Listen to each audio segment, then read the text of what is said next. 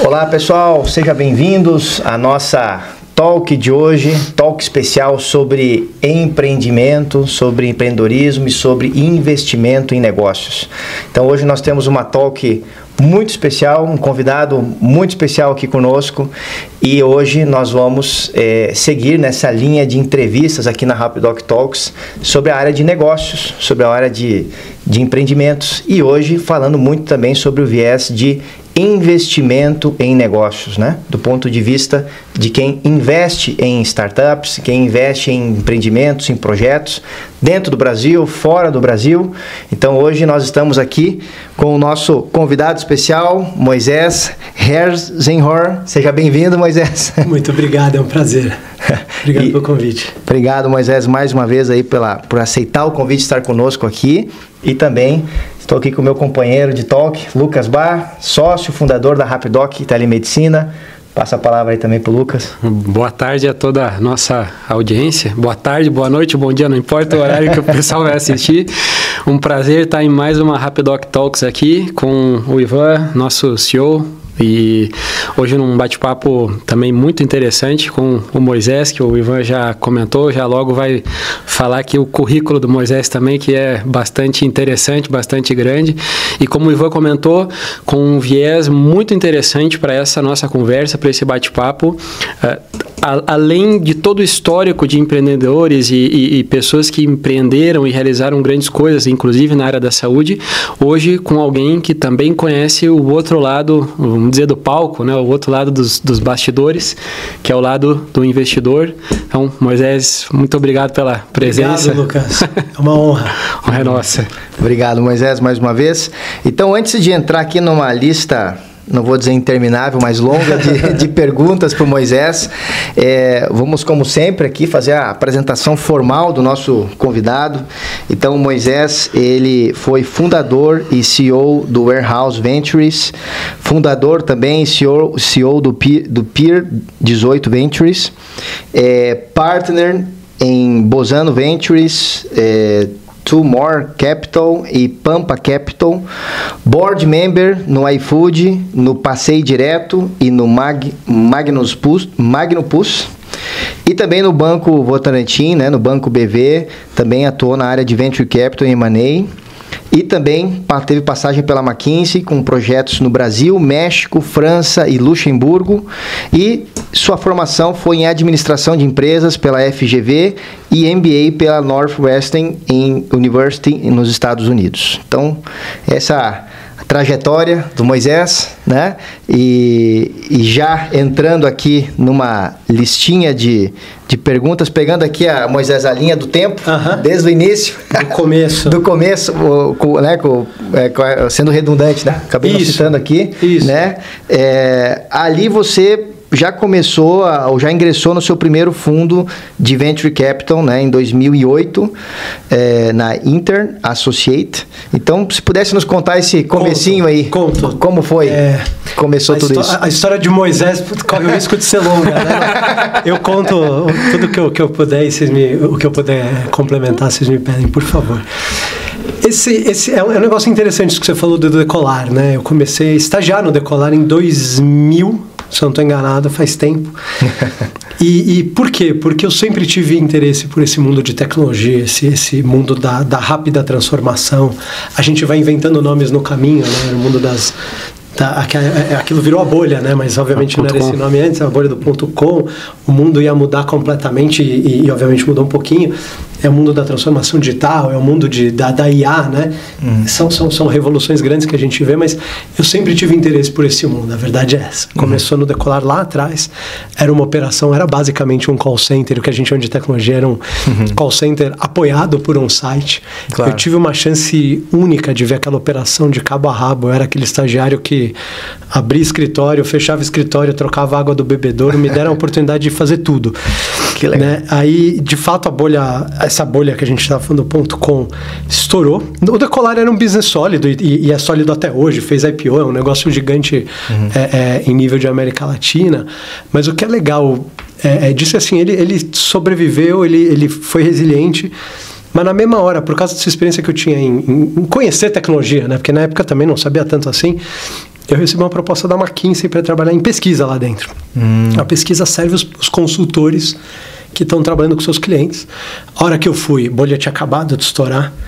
Três semanas antes do 11 de setembro, eu, eu, eu me lembro de ver numa TV ali, sabe essas isso é 2001, né? Sim. Tinha aquela uma TV num, numa uma sala de café qualquer ali. E falei, putz, não, a bolha acabou de estourar e eu, sou, eu tenho experiência em tecnologia, né? Uhum. Agora esse 11 de setembro aqui, falei, pô, eu vou durar um mês aqui, né? eu, vou, é, eu, vou, durar um mês aqui. Não é, e não é, não estou falando de uma afirmação exagerada, assim, o mundo tava, Sim, tava estranho, né? Tava estranho, verdade. É, graças a Deus eu, eu durei muito mais do que um mês, o que foi super gratificante. A McKinsey é uma casa, assim, é maravilhosa. Ela é tida, não porque eu passei por lá, tá, mas ela é tida como assim o, o padrão de ouro das consultorias Referência, globais, né, assim. no mundo, né? E, e, e, você estando lá dentro vê por quê, tá? Porque é uma casa que preza demais pelas pessoas que eles recrutam. Você uhum. me, me perguntou antes, né? O que, que, que eu tiro de lá e tudo assim é um zelo, um rigor no recrutamento, assim, tão grande, tão grande, sabe? É uma coisa, tem que ser tão. Cada uma pessoa, né? Tem que ser tão ajustada, adequada, tem que ter um potencial intelectual, de, de, de capacidade de trabalho, de desejo de trabalho. Uhum. Né? Isso é uma coisa interessante que a gente vê. Que, que, me moldou muito, assim, né? Isso mudou demais a, a maneira como eu olho para esses processos de pessoas, por exemplo. Tendo vindo de um mundo decolar, uhum coisas um pouco menos estruturadas, um business super legal, mas menos estruturadas. Claro. A McKinsey também me ajudou, à medida em que você tem um cliente ali, a ter esse, o mesmo zelo e rigor no trabalho com o teu cliente. Claro. Vocês sabem como é isso. Sim. A gente monta um negócio e a gente começa né, na garagem de casa, começa no, no, no, no, no, no tempo livre, no, no tempo ocioso. Mas uma hora que você tem um cliente na mão, não dá para brincar. Claro. A gente pode, pode brincar com brincar, pode ser criativo com todo o resto, mas com o cliente na mão não dá. Claro. Você tem uma responsabilidade muito grande ali. E a, a McKinsey me mostrou isso naquela época. E eu tendo vindo desse mundo meio internet aberta e tudo, não, não tinha não tinha noção, honestamente, do que é servir em alto nível um cliente que te paga, que te paga bem e tudo isso. Então teve essa questão das pessoas, primeiro, a segunda essa questão do rigor assim aplicado na tua relação com o cliente. Isso é, é, o, o, mundo digital, não era, não era o caso da McKinsey naquela época, mas o mundo digital ele, ele, ele escancarou isso. A tua porta com o teu cliente, uhum. né, ela é completamente escancarada a isso. A tua relação é completamente transparente. Se você erra, tem um, tem um concorrente ali. Pode não ser tão bom, pode. Mas assim, o, o, o digital abriu demais as, as. Antes o cara tinha, lembra? Sim. Pegar páginas amarelas para ver que. Cara, hoje em dia, Sim. Três segundos de Google, tem o que está lá. Não, não, tô, não tô dizendo que seja igualmente bom nem nada, claro. mas a gente não pode se expor tanto, né? Então, essa, essa, esse foco muito obsessivo no cliente faz uma diferença tremenda. Assim, para quem que é relevante? Para todo mundo que precisa ganhar dinheiro com alguém. Claro. Banco, é, todo mundo, varejo, né? E, e é legal isso porque a gente vê tantos negócios que eram muito focados nas suas próprias operações, negócios quase que a gente chamava né, de engenheiros, né? Uhum. Que se veem obrigados a se expor para o cliente, assim, a olhar para o cliente e falar assim, cara, deixa eu só entender, o que, que você precisa? O que, que de fato você precisa? Sim. De que jeito? A que preço? Com que canal? Porque antes era meio, putz, eu tenho um monopólio aqui, tem um duopólio. Tem compre, compre ali e acabou, né? Daquele você tem opção jeito. de exato, você tem opção de é, comida, comida de avião, né? Uhum. Quais são as suas opções sim e não, né? Sim. É, é, é o, mundo, o mundo mudou, né? Assim, claro. É, não tem sim e não. Sim. Tem cinco amigos, cinco vizinhos, tem outras milhares de maneiras, tem um retalho lá muito legal de fazer isso. O terceiro ponto que, que foi legal, eu, eu, eu, eu sou daqui de São Paulo, eu cresci aqui em São Paulo, uma família relativamente internacional, mas a McKinsey me deu uma experiência internacional maravilhosa. Você foi alguns dos países ali que eu tive a chance de a chance e a sorte de trabalhar. Imagina um lugar que pega um cara de 20 e poucos anos e manda para o Chile, manda para a França, manda para o México, manda... isso é maravilhoso, né? Sim. No sentido de abrir tua cabeça, de conhecer gente. E, e, e é um negócio quase militar, eu digo, porque você se vira em qualquer situação. Vocês como empreendedores, o que, que vocês sabem fazer? Se virar em qualquer situação. Sim, né? jogar, assim, situação, jogar em todas as posições. jogar em tudo, não tem, você não tem opção, né? Assim, você tem a tua estratégia, você sabe para onde você quer ir, mas no dia a dia você acorda uma segunda de manhã, você fala, pô, hoje eu vou tomar meu cafezinho tranquilo, vou ler jornal. Chega uma mensagem e né, tudo do avesso você se vira. Então essa foi a, foi a fase foi uma fase muito bacana de McKinsey, me, realmente me permitiu ver o mundo, me permitiu fazer muito projeto de estratégia. É uma coisa que depois eu falo para vocês, mas que como investidor tem muito valor para mim. A gente tem uma até hoje eu vejo muito isso, tá? A gente e eu, eu, me, me falem vocês a opinião de vocês, mas uhum. o empreendedor a gente acabou de falar, é o cara que sabe se virar em toda situação, né? O, claro. é, o, é o G.I. Joe ali, é o, operações especiais ali. Mas você não pode passar a vida inteira se virando em qualquer situação. Você tem que claro. ter um norte. Claro. Você tem que saber para onde você vai. Você tem que saber por que o teu skill vale mais aplicado num negócio do que o do vizinho. Claro. Não é melhor do que o vizinho em tudo, mas se você somar aquelas coisas em que você é bom, esse pacote é, pode ser arrumado, né? Pode Sim. ser legal. E você não precisa ser bom em tudo, que ninguém é. Por que, que eu falo isso? Muito empreendedor muito bom você senta com um cara e o cara fala: Olha, eu sei fazer isso, eu sei fazer isso, e eu sei fazer isso, e eu sei fazer isso. Assim, tá bom. O que, que é uma coisa que a gente vai fazer? Eu brinco, né? Muito otimamente, que vai te deixar na frente dos outros. Claro. Porque você pode ser aquele cara que é bom em tudo, ou em muita coisa. E você pode ter um monte, uma oferta ampla e grande e tudo. Mas o teu cliente às vezes não entende. Ele não sabe o que ele precisa comprar de você. Ele tem que, pelo menos no começo, olhar para você e falar assim, cara, você é ótimo nisso daqui. É isso que eu quero. Isso é estratégia.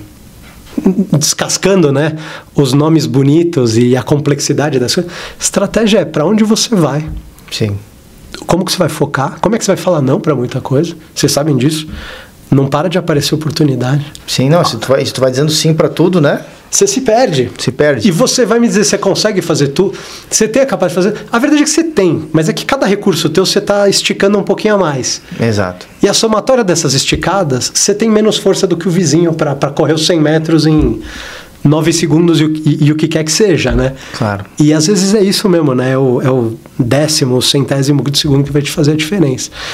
Isso é estratégia. Claro. Isso eu tirei da McKinsey de uma maneira que eu aplico, apliquei e aplico com todas as startups que eu trabalho, com todas as minhas investidas, que eu, que eu espero, isso é um trabalho, né?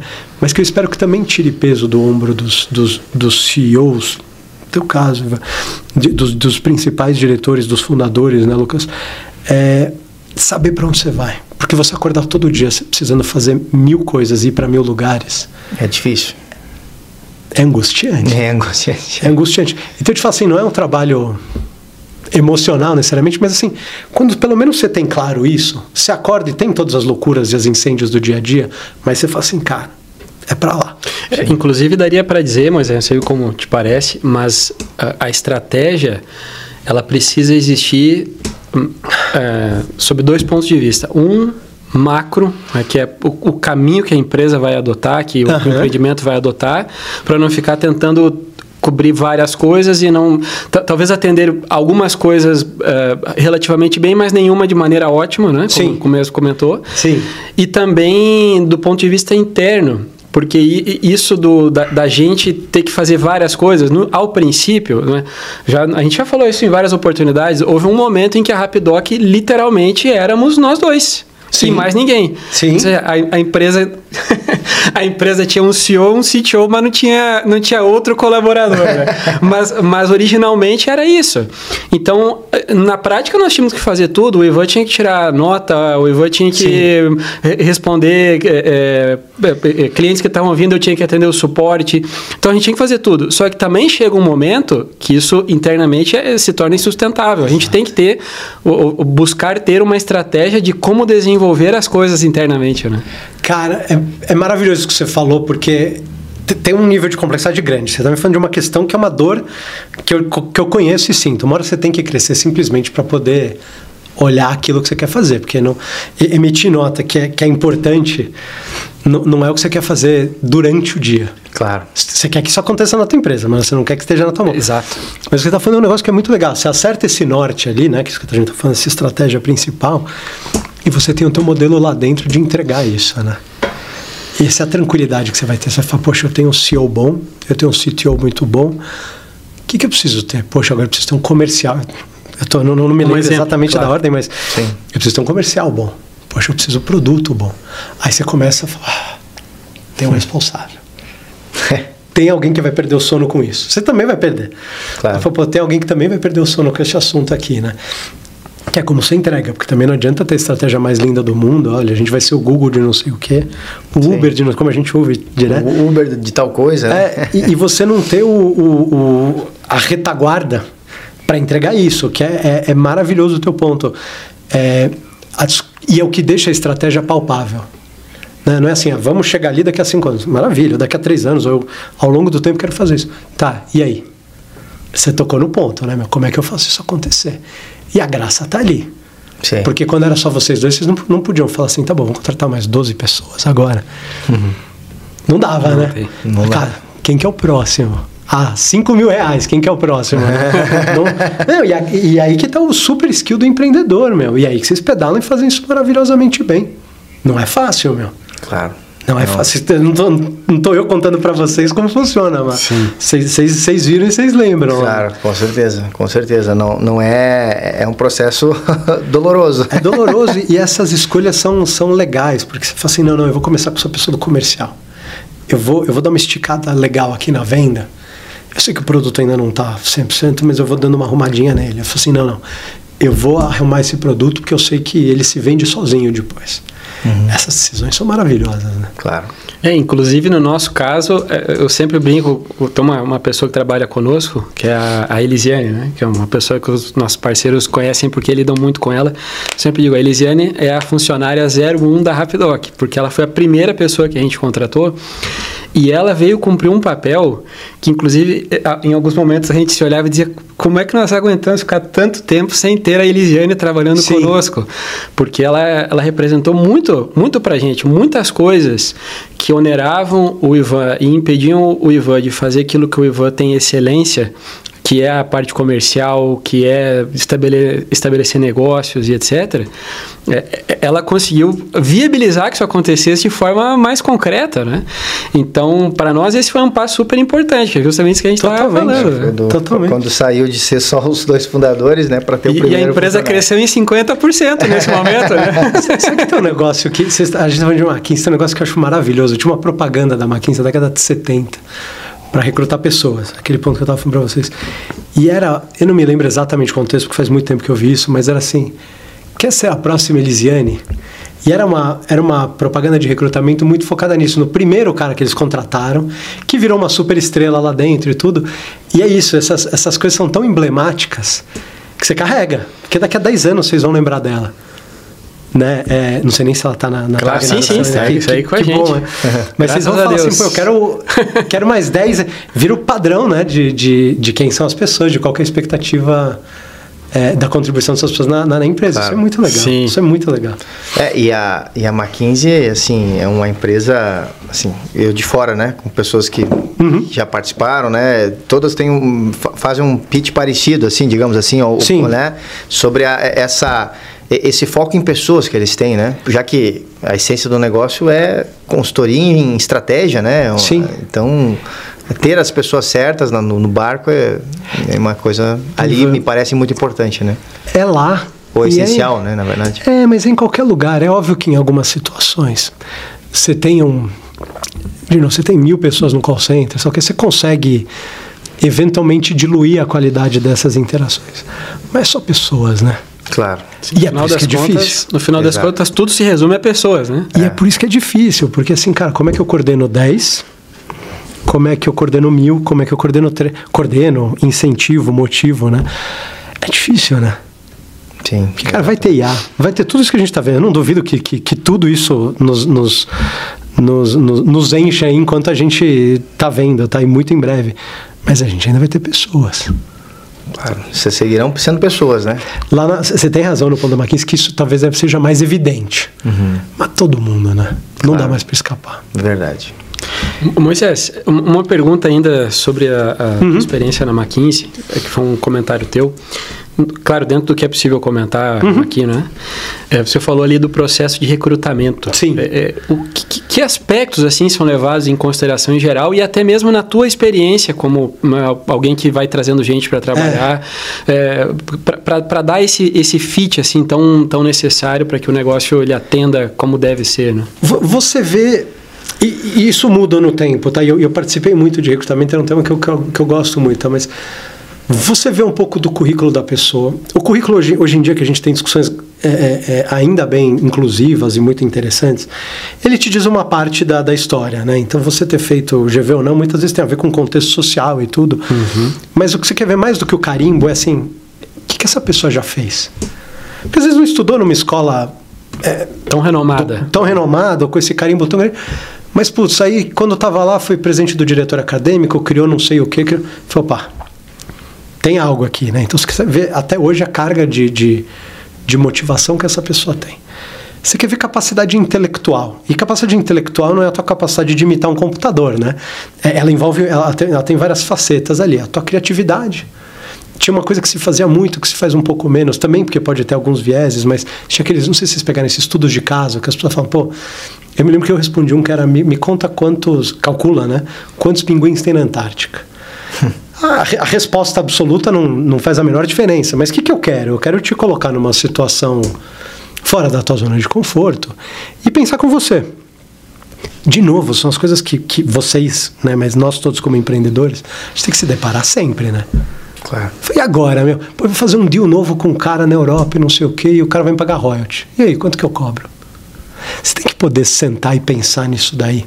E óbvio que não vai ser só o, o papel de padaria que vai resolver tua vida, mas, mas você tem que poder estruturar questões abstratas às vezes de uma maneira que seja comunicável. Tá? Então aquele meu ponto é muito menos importante são os pinguins, mas uhum. mais importante é a capacidade de estruturar o teu raciocínio. Então tem uma questão de criatividade, tem uma questão de estruturação, tem uma, uma questão que nunca e, e você vê nas pessoas que é curiosidade intelectual. Todo mundo é um, de um jeito legal, todo mundo é um pouco nerd. Então o cara é bom naquele no assunto dele, ele é muito bem formado em engenharia, em administração, PhD nisso, naquilo, mas é o cara que vai querer discutir mudança climática com você no nível de detalhe. Por quê? Porque a pessoa quer entender. Claro. E você precisa, você precisa sentar no cliente e entender. Não só falar, deixa eu te jogar um, um toolkit aqui, um, um uhum. monte de ferramenta pronta. Eu quero te entender, eu quero ver. Por quê? Cara, e aí, de novo, né? Vocês sabem como empreendedores, e é por isso que a McKinsey também forma grandes empreendedores. É daí que vem os, os insights adicionais. Depois eu conto para vocês de iFood, vários dos insights que a gente teve de vários outros business, eles vêm disso, né? Você ouve o cliente uma vez, fala assim, putz, tem alguma coisa aqui. Aí você ouve um outro, você ouve um outro, fala assim, cara, calma lá. Tem uma coisa que, tá, que dá para se conectar. Eu estou insistindo em ir para cá e por alguma razão todo mundo me fala para cá. Uhum. Deixa eu ouvir. A gente tem as nossas ideias do, do, que fazer e tudo, mas pô, tem um teste que é a prova de erro, né? Claro. O que, que o cliente topa, o que, que ele quer. Que que... Então tem, tem é, é, questões no perfil, e essa curiosidade intelectual tem muito a ver com isso, que você mede. É, o resto, assim, você mede energia, a capacidade dessa pessoa trabalhar em grupo, porque você vai estar. Tá, eu brinquei daquela questão do militar, mas você vai estar tá em grupos pequenos em situações, às vezes extenuantes, né? seja em termos de hora, de pressão, de dedicação de hora, de pressão. Então você também quer medir isso daí. E a verdade é que no final, como que você faz um teste razoável de consistência? Você bota cinco, seis, sete pessoas para falar com essa pessoa. Você garante que cada um que fala, no final do dia, te dê a resposta: Eu gostaria de trabalhar com essa pessoa. É como o MBA também recruta pessoas. É inclusive uma das respostas que você, que você marca ali. Cara, você gostaria de trabalhar com essa pessoa? Ou de estudar com essa pessoa? Porque você pode ter um grande gênio na tua frente que, sei lá, é arrogante, é presunçoso, áspero. Talvez até tenha como aproveitar esses talentos, né? Mas você também tem que poder responder isso. E você está lá dentro, você sabe como funciona. Né? Você tem que poder falar, pô, eu gostaria. Cara, o Lucas é um cara que eu, eu me vejo trabalhando, entendeu? Uhum. E como que você faz isso se manter? Porque também não é definitivo. Você avalia as pessoas periodicamente de uma maneira muito correta. O que, que é correto? Feedback. Feedback contínuo, corrente. Eu me lembro que eu tinha momentos ali, nem, nem eu, eu, a gente conta o começo e o final da história. Eu tive momentos em que eu precisei de ajuda no meu desenvolvimento, em que eu tive chamadas duras ali, tá? Nem tudo, né? entre o começo e o fim. Sim, sabe, não é não, flores, né? E só sobe, né? Não é linear. É, e, e, como que você trata as pessoas? Fala assim, cara, eu já te coloquei para dentro, você já passou por um monte de crivo meu. Agora eu vou te ajudar a resolver algumas das coisas que você talvez no dia a dia não, não esteja conseguindo. E você fala abertamente para as pessoas, às vezes, é, às vezes é penoso, meu. às vezes você está cansado e tudo, vem alguém te fala assim, cara, ó, não foi legal, meu. Sim. Ou não está indo certo, ou está errando aqui, tudo. Não são coisas que você gostaria de ouvir, tá? Quer dizer, a gente gostaria de ouvir porque nos melhora, mas é que às vezes naquele momento você fala assim, ah, eu, eu queria não poder isso. Não é agradável às vezes de Claro, ouvir. claro, Claro. exato. É duro. As, as verdades às vezes são duras. Claro, a verdade é essa. É, mas, mas a graça é que isso te melhora, entendeu? Te deixa muito atento. a falar assim, puta, o que, que eu posso fazer a mais aqui? Sim, Cada vez um pouquinho de o que, que eu posso fazer a mais é muita coisa. claro. É muita coisa no tempo. E de fato a gente precisa, né, desses chacoalhões da vida, das pessoas, dos. Senão a coisa não. Precisa. Senão não, não tem como, e, né? e uma- um ponto que eu, de vez em quando, eu já conversei isso com alguns amigos. é, claro, hoje a gente toca a Rapidoc, né? Já há vários anos nós, eu, eu disse para esses meus amigos: se eu hoje saísse da operação da Rapidoc e fosse legal. voltar ao mercado buscando uma Aham. oportunidade no mercado, eu tenho certeza absoluta que eu seria um profissional que entregaria muito mais para a empresa do que, do que eu era anteriormente, antes de empreender. Porque, ainda que na nossa trajetória a, a gente não tenha dentro da Rapidoc alguém que vai chegar e nos dizer: olha, tem que, vamos melhorar tal coisa, Sim. tal ponto. Sim.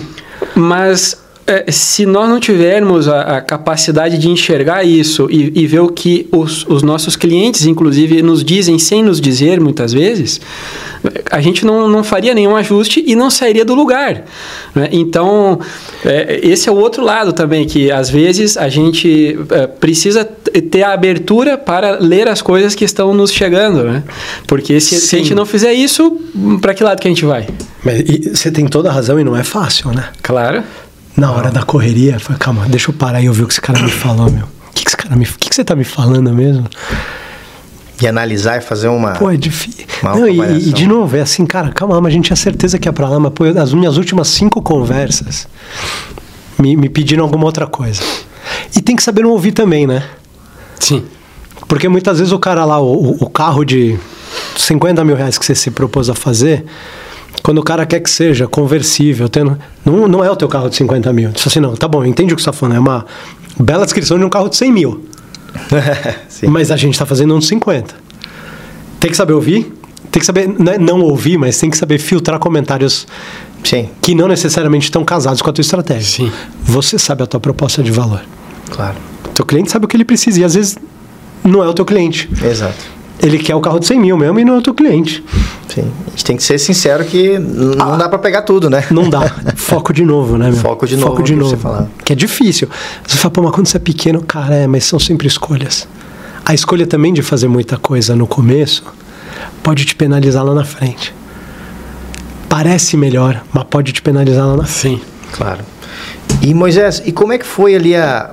a- agora um outro ponto que eu que trouxe aqui é o nascimento da Warehouse Invest, na- É. Invest- Investimentos, né? O Sim. investment. Ela foi antes do iFood? Foi, é. Ou foi depois? Ou, ou nasceu? Te conto ou, foi, ou tudo. foi junto? Como foi essa história? Te canto tudo. Warehouse e iFood. Não, eu te conto tudo. É, no meio disso, eu estava na McKinsey ainda, eu fui pro MBA. E eu conheci duas pessoas que seriam meus sócios depois. E, e foi, teve um momento muito interessante. Gente, eu fiz MBA nos Estados Unidos do Northwestern, né? Kellogg chama a escola, do lado de Chicago. E, e eu e meus dois sócios, os três tinham alguma veia empreendedora no passado, ou desejo de voltar a fazer isso. Tava na McKinsey, não era exatamente empreendedor, né? Era, era intenso, mas não era empreendedor, né? E o que, e o que a gente viu na época 2007, 2008, tinha mil fundos, mais ou menos mil fundos de VC, de Venture Capital nos Estados Unidos. Tá, o fundo de Venture Capital, para quem estiver ouvindo e talvez não conheça, é o fundo que investe em ideias inovadoras, em projetos inovadores, em bons empreendedores, para que eles tentem transformar os seus mercados, para que eles consigam transformar os seus mercados. Você é um viabilizador. Essa é uma cultura nos Estados Unidos extremamente arraigada, né? super popular, super comum. Tinha mil fundos lá. Eu não sei dizer o número no Brasil, mas era Uma partezinha. uma mão no máximo ali. tinha, tinha alguns casos, tinha algumas pessoas que estão até aí hoje, gente boa, mas eram não só poucas opções, como fundos muito pequenos. As pessoas tinham 5, 10, 20 milhões de reais para investir. A gente pensa no, no tamanho que as coisas têm hoje, é, é outro, Claro, outro outro- padrão, outro né? padrão, né? E a gente falou, pô, por que, que a gente não se junta na volta e monta um fundo e não sei o que? Eu falei, ah, tá bom, eu vou voltar, eu tenho que pagar minha dívida do MBA, eu tenho que fazer. Eu falei assim, eu adoro fazer isso, era um sonho de vida, tá? Mas eu falei, isso é um sonho de vida para daqui a 10, 15 anos, né? Não para agora. E aí fui trabalhar, voltei para McKinsey e eu, eu entendi no meio do caminho que o que eu queria realmente era estar perto do, do risco e de execução. Não só do risco pelo risco, mas assim, poxa, eu não quero só te recomendar o que fazer, meu. Eu quero estar junto com você fazendo. Claro. E, e, e como eu falei para vocês, eu gosto de ser um bom é, é, enabler dos empreendedores, tá? Apesar de ter criado algumas coisas do zero, eu criei essas coisas para ajudar outros empreendedores. Eu não criei para o meu benefício só, né? Claro. É, e aí fui tocar minha vida, eu saí da McKinsey, eu fui trabalhar com um grupo que é maravilhoso quando a gente fala de história de, de empreendedorismo, que é o Grupo Boticário. Uhum. Maravilhoso, maravilhoso. A gente foi a dois mais capital, que, que você leu, Ivan. A gente foi criar a estrutura externa ali de crescimento do, do, do grupo. Dali saíram, saíram Quem Disse Berenice, Beauty Box num formato um pouco diferente, mas Eudora. Muitas das novas iniciativas do grupo saíram de lá. É, putz, um caso assim é lindo, porque assim, uma empresa que cresce, ela é rentável, de pessoas, trata as pessoas bem de um jeito, assim, sabe? Aquela coisa que você fica 20 anos. Sim. Você fala, por que você não ficou 20 anos? Porque eu olhei para aqueles empreendedores, os fundadores, e falei assim: caramba, meu, eu queria fazer um negócio que nem esses caras estão fazendo. Uhum. Essa mesma hora, um dos meus sócios futuros fala assim: ó, oh, eu estava morando na Califórnia, falou: tô voltando no Brasil, acho que eu vou começar aquela nossa ideia do fundo. Hum alugamos um galpão lá na Vila Leopoldina, é por isso que chama Warehouse, Warehouse Ventures. A Vila, a Vila Leopoldina mata graça, né, quando eu conto isso, mas era um galpão. Era um galpão lá na Vila Leopoldina. A Leopoldina era uma zona. Ela é do lado da zona cerealista aqui de São Paulo. Cerealista não, né? Da zona do Ceasa ali, da, da zona de, de, de, venda de alimento ali em, em grandes volumes. E era um lugar muito industrial, galpões mesmo, tá? Não tinha nada ali. É, mas, quanto mais 13 anos atrás. Então era um condomínio de 4, 5 galpões, a gente pegou um, reformou e a gente falou, olha, a gente devia ter 30 baixos anos ali, 30 e poucos anos. Falou, como é que a gente vai fazer esse negócio? Cara, a gente não tem 100 milhões na conta cada um, a gente não tem cabelo branco, né, pra, pra poxa, despejar sabedoria pra turma. a gente nunca tem essa sabedoria toda, mas, sabe, a gente com certeza Sim. não tinha na época. E falou, não é que a gente é a turma mais bem conectada do mundo. A gente falou, vamos fazer assim, te investe, traz a turma pra cá, arregaça as mangas com eles e faz dar certo. É o jeito que a gente conhece. Que legal. Foi um jeito empreendedor, né? Uhum. A gente, nesse primeiro fundo, fez seis investimentos e o primeiro investimento. O primeiro não, mas a gente foi o primeiro investidor no iFood. A gente talvez até tivesse feito algum investimento antes, mas a gente foi o primeiro investidor no iFood. A gente, em 2011, se eu não estou enganado, comprou 30% de participação lá. 2011? 11. Num valuation mais ou menos ali de 10 milhões de reais, só para ter ideia de como eram outros tempos e tudo. Foi, foi um negócio super Nossa. interessante. Hoje valuation da iFood o quê? Eu, eu acho que a última, rodada, não, a última rodada deles foi feita a 5 ou 6 bi de dólares. 6 bi de dólares? 5 ou 6, tá? Eu não tenho certeza, mas teve uma transação no último ano ali. Caramba! 10 milhões. A gente já não tem mais nada há algum e tempo. Uma, uma pergunta, Moisés. E, e nesse momento, eu, eu lembro de, de ver algum um artigo, algum local que falava que, que quando vocês investiram a primeira vez, eles estavam recém-criados, eram poucos meses. A gente criou junto o CNPJ. Eu não, eu não sei se vocês vão lembrar, porque isso é bem. Tinha muito em São Paulo e no Rio. Apesar de que Porto Alegre tinha um cara chamado Imenu. Lembra que tinha uma revistinha? Imenu? Nossa, não lembro. Eu me lembro porque eu, bem, eu, eu, tive que conhecer o mercado, eu quis conhecer o mercado, mas tinha uma revistinha em São Paulo e no Rio que chamava Disc Cook. Eram os melhores restaurantes da cidade que queriam fazer delivery. A operação de delivery, ela demanda que você tenha motoboy, alguém que atenda o motoboy, alguém que receba o pedido. Não é tão simples, não, é não é só cozinhar e jogar para frente. Né? Bem feito é um, é um negócio difícil. Então o que aconteceu? Você tinha muitos bons restaurantes ali que queriam ter delivery, mas não tinham estruturas próprias. Uhum. Isso é antes de, de internet em grande uso e tudo isso. E aí eles tinham essa revistinha, eles mandavam para tua casa uma vez por mês ou para o teu escritório. Você olhava lá e você pedia em um lugar só. Então você podia pedir a comida de um restaurante e a sobremesa do outro. Uhum. Era um mundo bem diferente. Mas o que, que aconteceu? Que eles, é um time maravilhoso de iFood. O que, que, que eles pensaram? O que, que eles fizeram? Eles foram vendo para alguns clientes, eles montaram um site, eles viram que alguns clientes que tinham um apelo mais popular, Pizza Hut, por exemplo, era um deles. Né? Acho que 50, se eu não estou enganado, era outro, mas, mas a gente pode ver os nomes depois que eles criaram um site para os caras e assim, em pouco tempo os pedidos online foram de 4% para 40% dos pedidos. Nossa! O que nos, então, e aí o que, que nos motivou? Era menos o business da revistinha, Sim. mas mais o business lá do online, que a gente cindiu ali da, da revistinha, né? Uhum. Eu falo revistinha sem, sem qualquer Sim. depreço, né? É, que a gente cindiu e a gente falou, calma aí, esse business do online é bem escalável, hein? Isso daqui com várias marcas e tudo pode ser bem escalável. E aí eles já tinham então a operação do Pizza Hut com certeza, de mais alguns caras, e já tinha uma marca iFood. A gente falou, pô, a gente quer investir nesse iFood. Então a gente cindiu e, e, e, já nasceu esse CNPJ com investimento nosso. Ah, entendi. Então nós fomos prim os primeiros investidores deles, né? Não, não, somos os fundadores, mas aquilo nasceu lá dentro. Vieram lá quando tinha menos de 10 pessoas. A, a, a turma vieram se hospedar lá no, no warehouse, no warehouse com a gente. É, é uma história assim, maravilhosa. Muito né? legal. Tendo a oportunidade de, de, ver o que aconteceu, né? Muito legal. Ela é maravilhosa. Pegamos do comecinho mesmo, sentamos com a turma lá. É... Então vocês trabalhavam ali é, é, juntos mesmo? Junto, então? junto. A gente, de novo, sem fazer sombra num time que era um time muito bom, muito focado, muito motivado. Mas a gente ajudou eles em todas as decisões relevantes ali, uhum. inclusive de trazer pessoas. É, vocês sabem disso, foi preciso de alguém com esse perfil, de um comercial, de não sei. Cara, quem a gente tinha, a gente oferecia para eles, a gente entrevistava junto. Era um modelo muito Nossa, era um... colaborativo na época, né? Sim.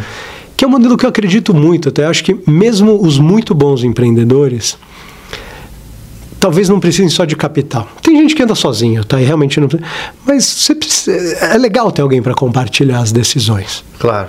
Tá? E aqui não é por obrigação tem obrigação de me ligar uma vez por dia, ou de eu te ligar uma vez por dia. Uhum. Mas se a gente chegar num modelo em que a gente se fala uma vez por dia e vê valor, é legal. E em 2011 já, já havia a. Puxa, agora estou perdido aqui na linha do tempo. Se 2011, como é que estava o processo de e-commerce? Já estava. Já estava começando. Tava começando ainda, né? A, a Rocket Internet estava entrando no Brasil. Uhum. A, a, Mercado Livre sempre teve, né? Sempre é um caso lindo de sucesso, mas sempre teve no Brasil de alguma medida. Você estava começando com vários e-commerces da B FIT. B2W já estava. B2W há muito tempo, há muito tempo. E esse está começando justo nessa época com vários e-commerces verticais. Então, da FIT para moda. É... Acho que é mais ou menos dessa época, Mobile, de, de móveis, é, teve gente que ficou no caminho ali, mas Baby. é um desses casos que ficou no caminho também, mas Baby.com, que era para bebês e tudo, eles foram verticalizando. Foi um pouco a cópia do. A cópia. Foi, foi, um, foi similar ao que aconteceu nos Estados Unidos. Uhum. Você criou um gigante como a Amazon. A gente não tinha exatamente esse gigante Amazon, mas você foi criando, pô, o cara bom de calçados, o cara bom de moda, o cara bom de. A gente entendia, o mercado entendia na época que pelas verticais você conseguia criar relevância, criar uma audiência mais cativa e tudo. Uhum. Tava, o mercado estava aprendendo.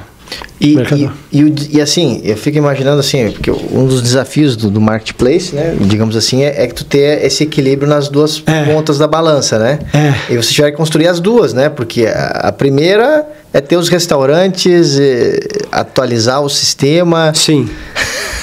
Cara, me parece assim, tentando voltar na linha do tempo, tudo foi um grande desafio, né? Tudo foi. É, é, é meio é um pouco do dilema do pioneiro, né? Você está criando o teu negócio enquanto você tem que criar o mercado, né? Criar, é, você tem que urbanizar a tua rua ali, né? Sim, é. Não adianta só fazer a tua lojinha, você tem que urbanizar a rua lá. Mas você tocou no ponto central ali. O marketplace, ele é um negócio maravilhoso e enganoso. O que, que é maravilhoso? Você fala assim, eu sou um intermediador. Uhum. Eu sou intermediador, eu não preciso ter estoque, eu não preciso ter... O que, que é o enganoso? não é exatamente verdade. É, é, como é que eu cresço a minha base de clientes? De clientes, de, nesse caso um iFood, por exemplo, pessoas que pedem comida em restaurante, que pedem delivery. É, de maneira que eu tenha do outro lado uma base relevante de restaurantes. E a gente apanhou para aprender isso, tá? Logo no começo, eu me lembro que a gente viu que tinha até a gente desenvolver de fato a nossa inteligência de mercado, né? A gente está tá meio reativo ao mercado ainda a gente falou assim, pô, a gente tem só 300 restaurantes, por exemplo. Vamos crescer para mil. Pra... E o que, que a gente viu? Que a gente era muito bom em fazer isso. Esse push comercial. Era uma época de Groupon e, e peixe urbano. Lembra ah, disso? sim, sim. Num modelo completamente diferente. Descontos altos, baixíssima recorrência. Não era o modelo do iFood. O iFood quer te vender o, o, o que você quer vender no teu preço. Uhum. O Groupon não, era, lembra, 90% de desconto. Sim. Você, tipo, é, foi um pouco destruidor de valor na época, porque era 90% de desconto e o que, que você fazia? Você não voltava no mesmo lugar, né? Você ia no próximo cara te oferecer 90% de desconto, né? Claro, lógico, claro. Ó, óbvio que ajudou muita gente, mas no todo não é um modelo que se consolidou, né? Claro. É, então o que, que a gente viu no iFood? Que, que apesar desses caras a gente conseguia cadastrar muitos restaurantes. O que, que era o problema? Você falou de marketplace. Uhum. Eu tinha muito restaurante que eu cadastrava que tinha muito pouco pedido por mês. Hum. Então, para ele não era relevante. Sim. E aí, se não é relevante, você não põe tanta gente focada, você não cria produto para isso, você não promociona, você não ativa. Aí começa assim, tá, como é que a gente equilibra isso? Só, só que ao mesmo tempo, olhando pela perspectiva do consumidor, do, do si, se não tiver volume de oferta, ele também diz esse negócio é meio estranho porque é. não tem opções. Exato. O que, que eu vou pedir aqui? Se tem o cara só a padaria lá da esquina, exato. eu vou na padaria eu da esquina. Exatamente. Eu ligo lá, sei lá, né? exato, exato. Mas é difícil, Difícil. Né? E, e, eu falo assim, com muita humildade, a gente aprendeu. A gente criou uma, uma inteligência de negócios muito legal. É, é, isso está mu muito defasado, mas, mas eu não diria defasado, o mercado evoluiu, mas o que, que a gente começou a entender? Olha, em micro-regiões, em CEPs específicos, vamos pegar o Tatuapé. Uhum. E não preciso ter 200 restaurantes, mas eu preciso ter sushi no preço de entrada, no preço médio, um pouco melhor. Pizza, preço de entrada, preço médio hambúrguer. Aí eu falo assim, tá bom, agora eu tenho esses pacote, esse pacote de 20, 30 caras, que são os caras relevantes do bairro para você.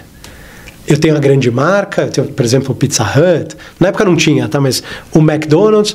Mas eu tenho o cara da esfirra de 3 reais. Hum. Eu tenho o cara do hambúrguer de 10 reais. Se é um negócio da tua família, por quê? Porque você são raros os perfis ou as personas que pedem a, a esfirra de 3 reais toda noite. Cara, domingo, você chama seus amigos para ver o jogo, você vai pedir uma pizza. Claro. Segunda, tá você e a tua mulher em casa, é outra demanda. Sábado, tá com a molecada lá, você vai pedir um. Você tem que ter isso, mas isso não pode ser 200. Por quê?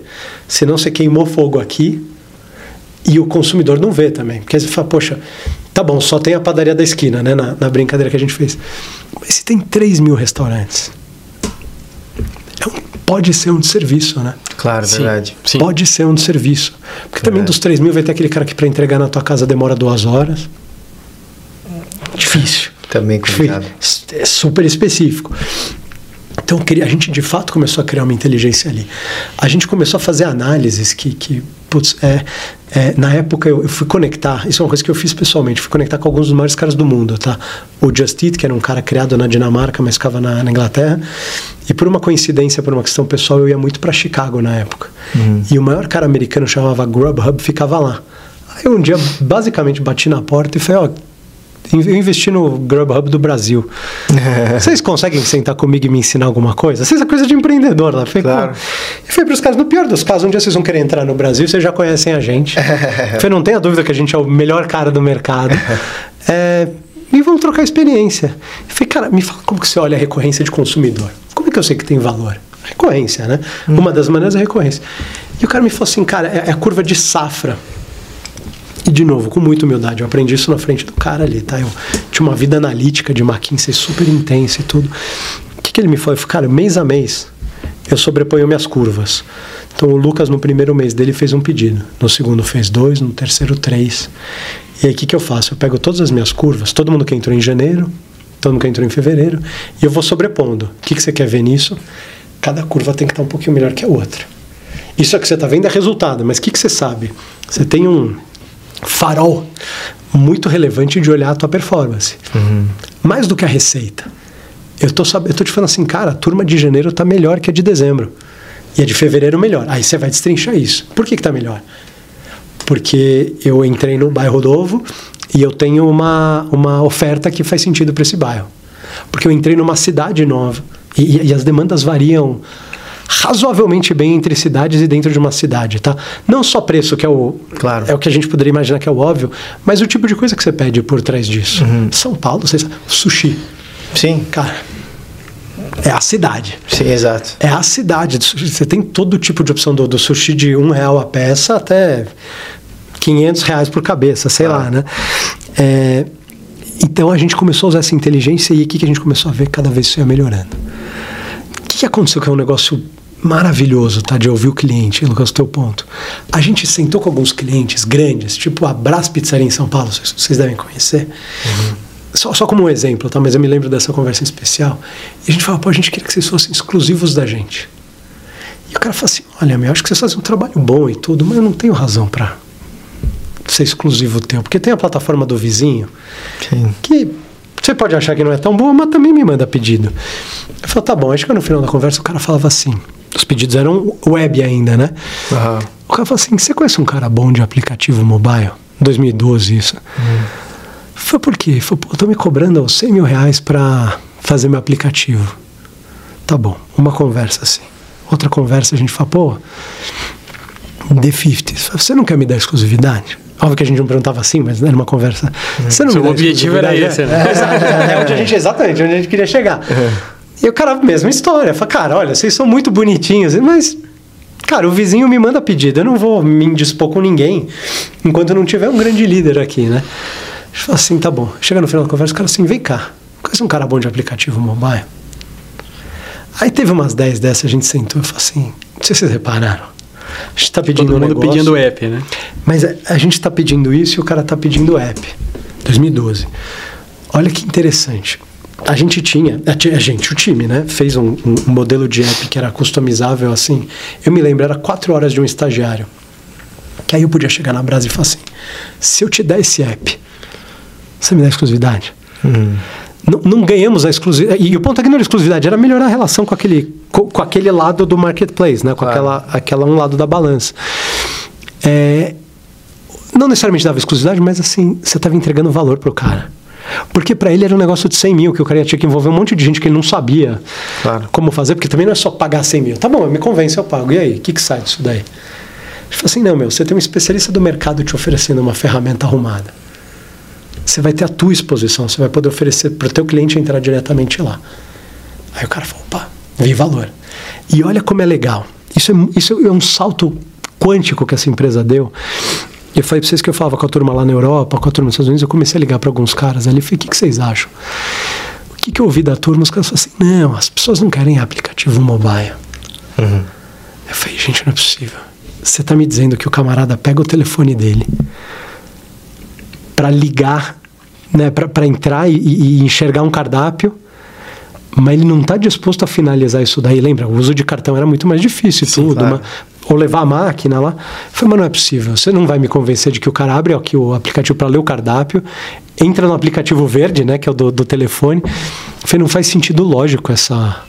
E eu tenho um monte de restaurante me pedindo app, tá? Não é o, o, o visionário aqui te falando que tem que ir para cá ou para lá. Sim. Você tem o quê? Cara, demanda de cliente. Eu tenho um cara que vende para cliente e fala assim: cliente quer ter, ter um aplicativo mobile. Queremos ter isso.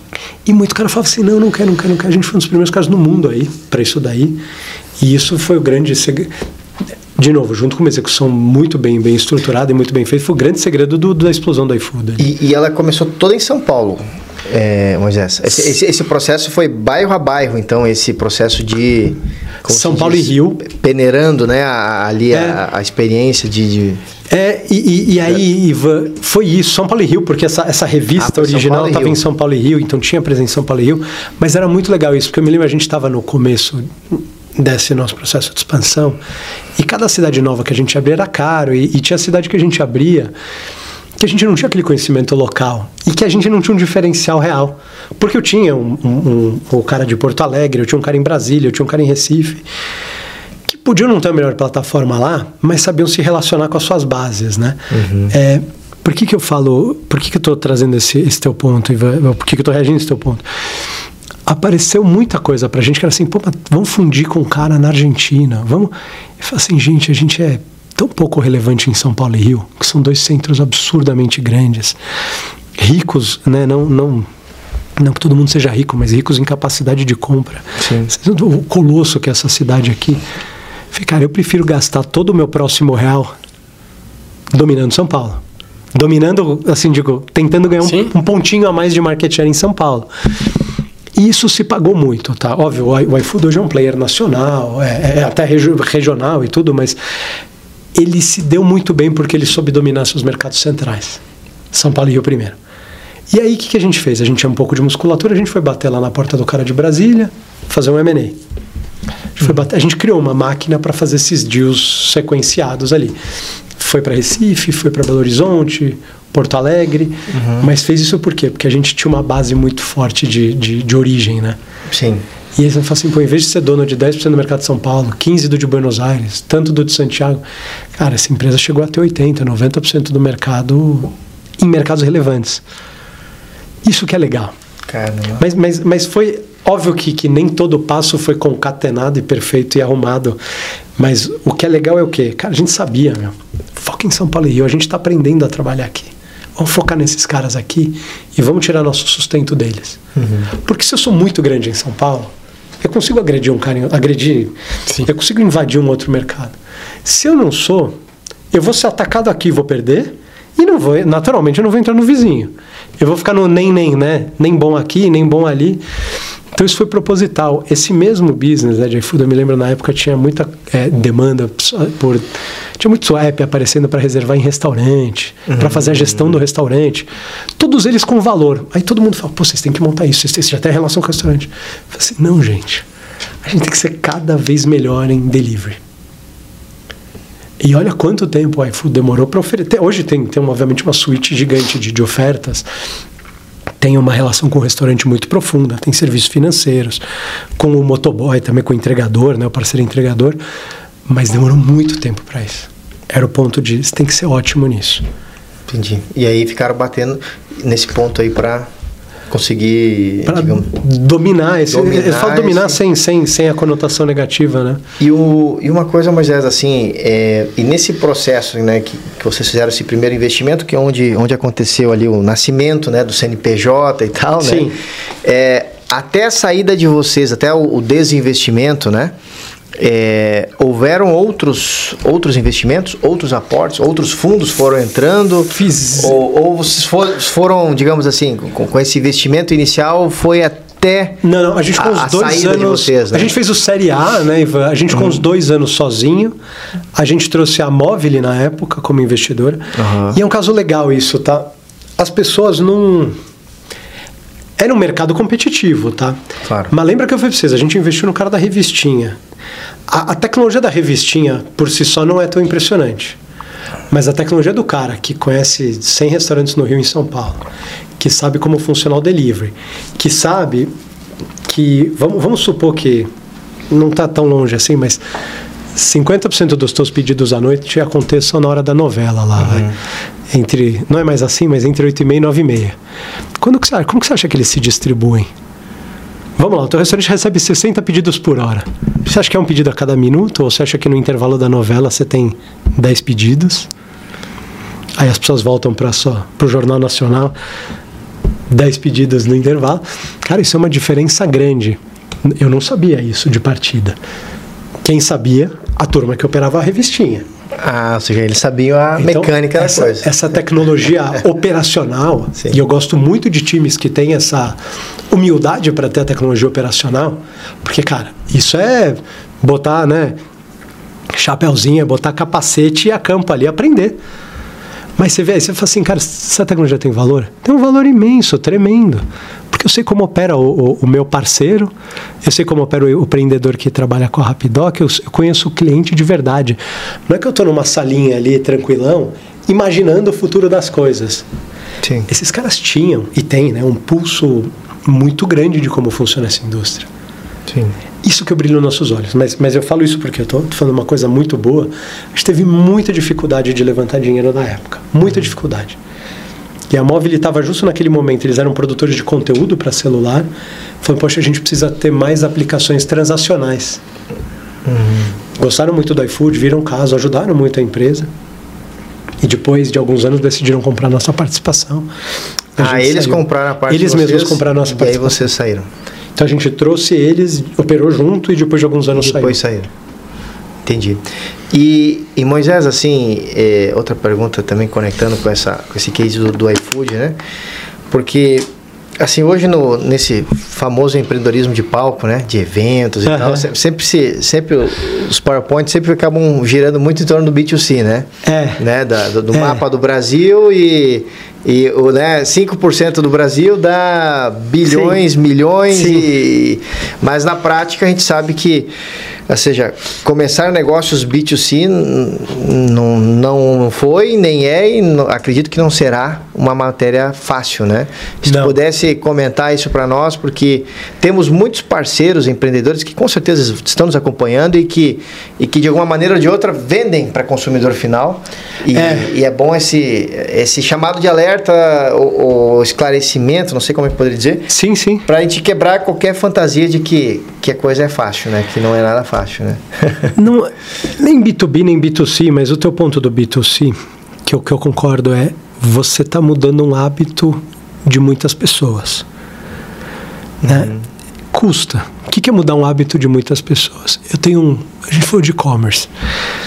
Eu tenho um shopping que passam 10 mil pessoas por dia. Cara, o shopping tem estacionamento, praça de alimentação, tem brinquedoteca, tem parquinho para teus filhos. Vai parecer que está distante do que você perguntou, mas a gente vai chegar lá. Eu tenho uma série de comodidades ali. Como é que eu te tiro do shopping? Boa. Qual que é a tua proposta de valor para sair do shopping, né? O B2C ele tem muito isso. Ele, ele para em pé se ele é massivo. Sim. É, um B2C de nicho muito pequeno vira, vira business pessoal, vira, vira diversão pessoal, né? Ou, ou trabalho pessoal, né? Sim. Mas o teu ponto, Ivan, é, à medida em que você. É, como eu vejo o teu ponto, né? À medida em que você precisa crescer isso, trazer essas bases, você tem algumas maneiras de fazer. Você tem a maneira agressiva, que é o quê? Porrada. Marketing, gasta, gasta, Abrir a gasta, torneira. ga- abrir a torneira, abrir a torneira. Abrir, jogar combustível em cima do, do, do, do, do assunto. Pode funcionar. Pode funcionar. Se você tiver um produto pronto. Claro. Se você tiver um canal estruturado. Tem, vocês sabem que tem vários passos que precisam acontecer antes de que você possa abrir essa torneira. Porque senão, cara, você vai perder água para tudo que é lado, né? Pelo ladrão, né? Como a gente fala. É, por que eu falo isso? Ou você tem que ter uma proposta de valor muito única. É, um parceiro de vocês, o que, que pode ser essa proposta de valor? Que te economize de novo o caminho do abrir simplesmente abrir a torneira. Claro. Existe. Funciona para algumas pessoas.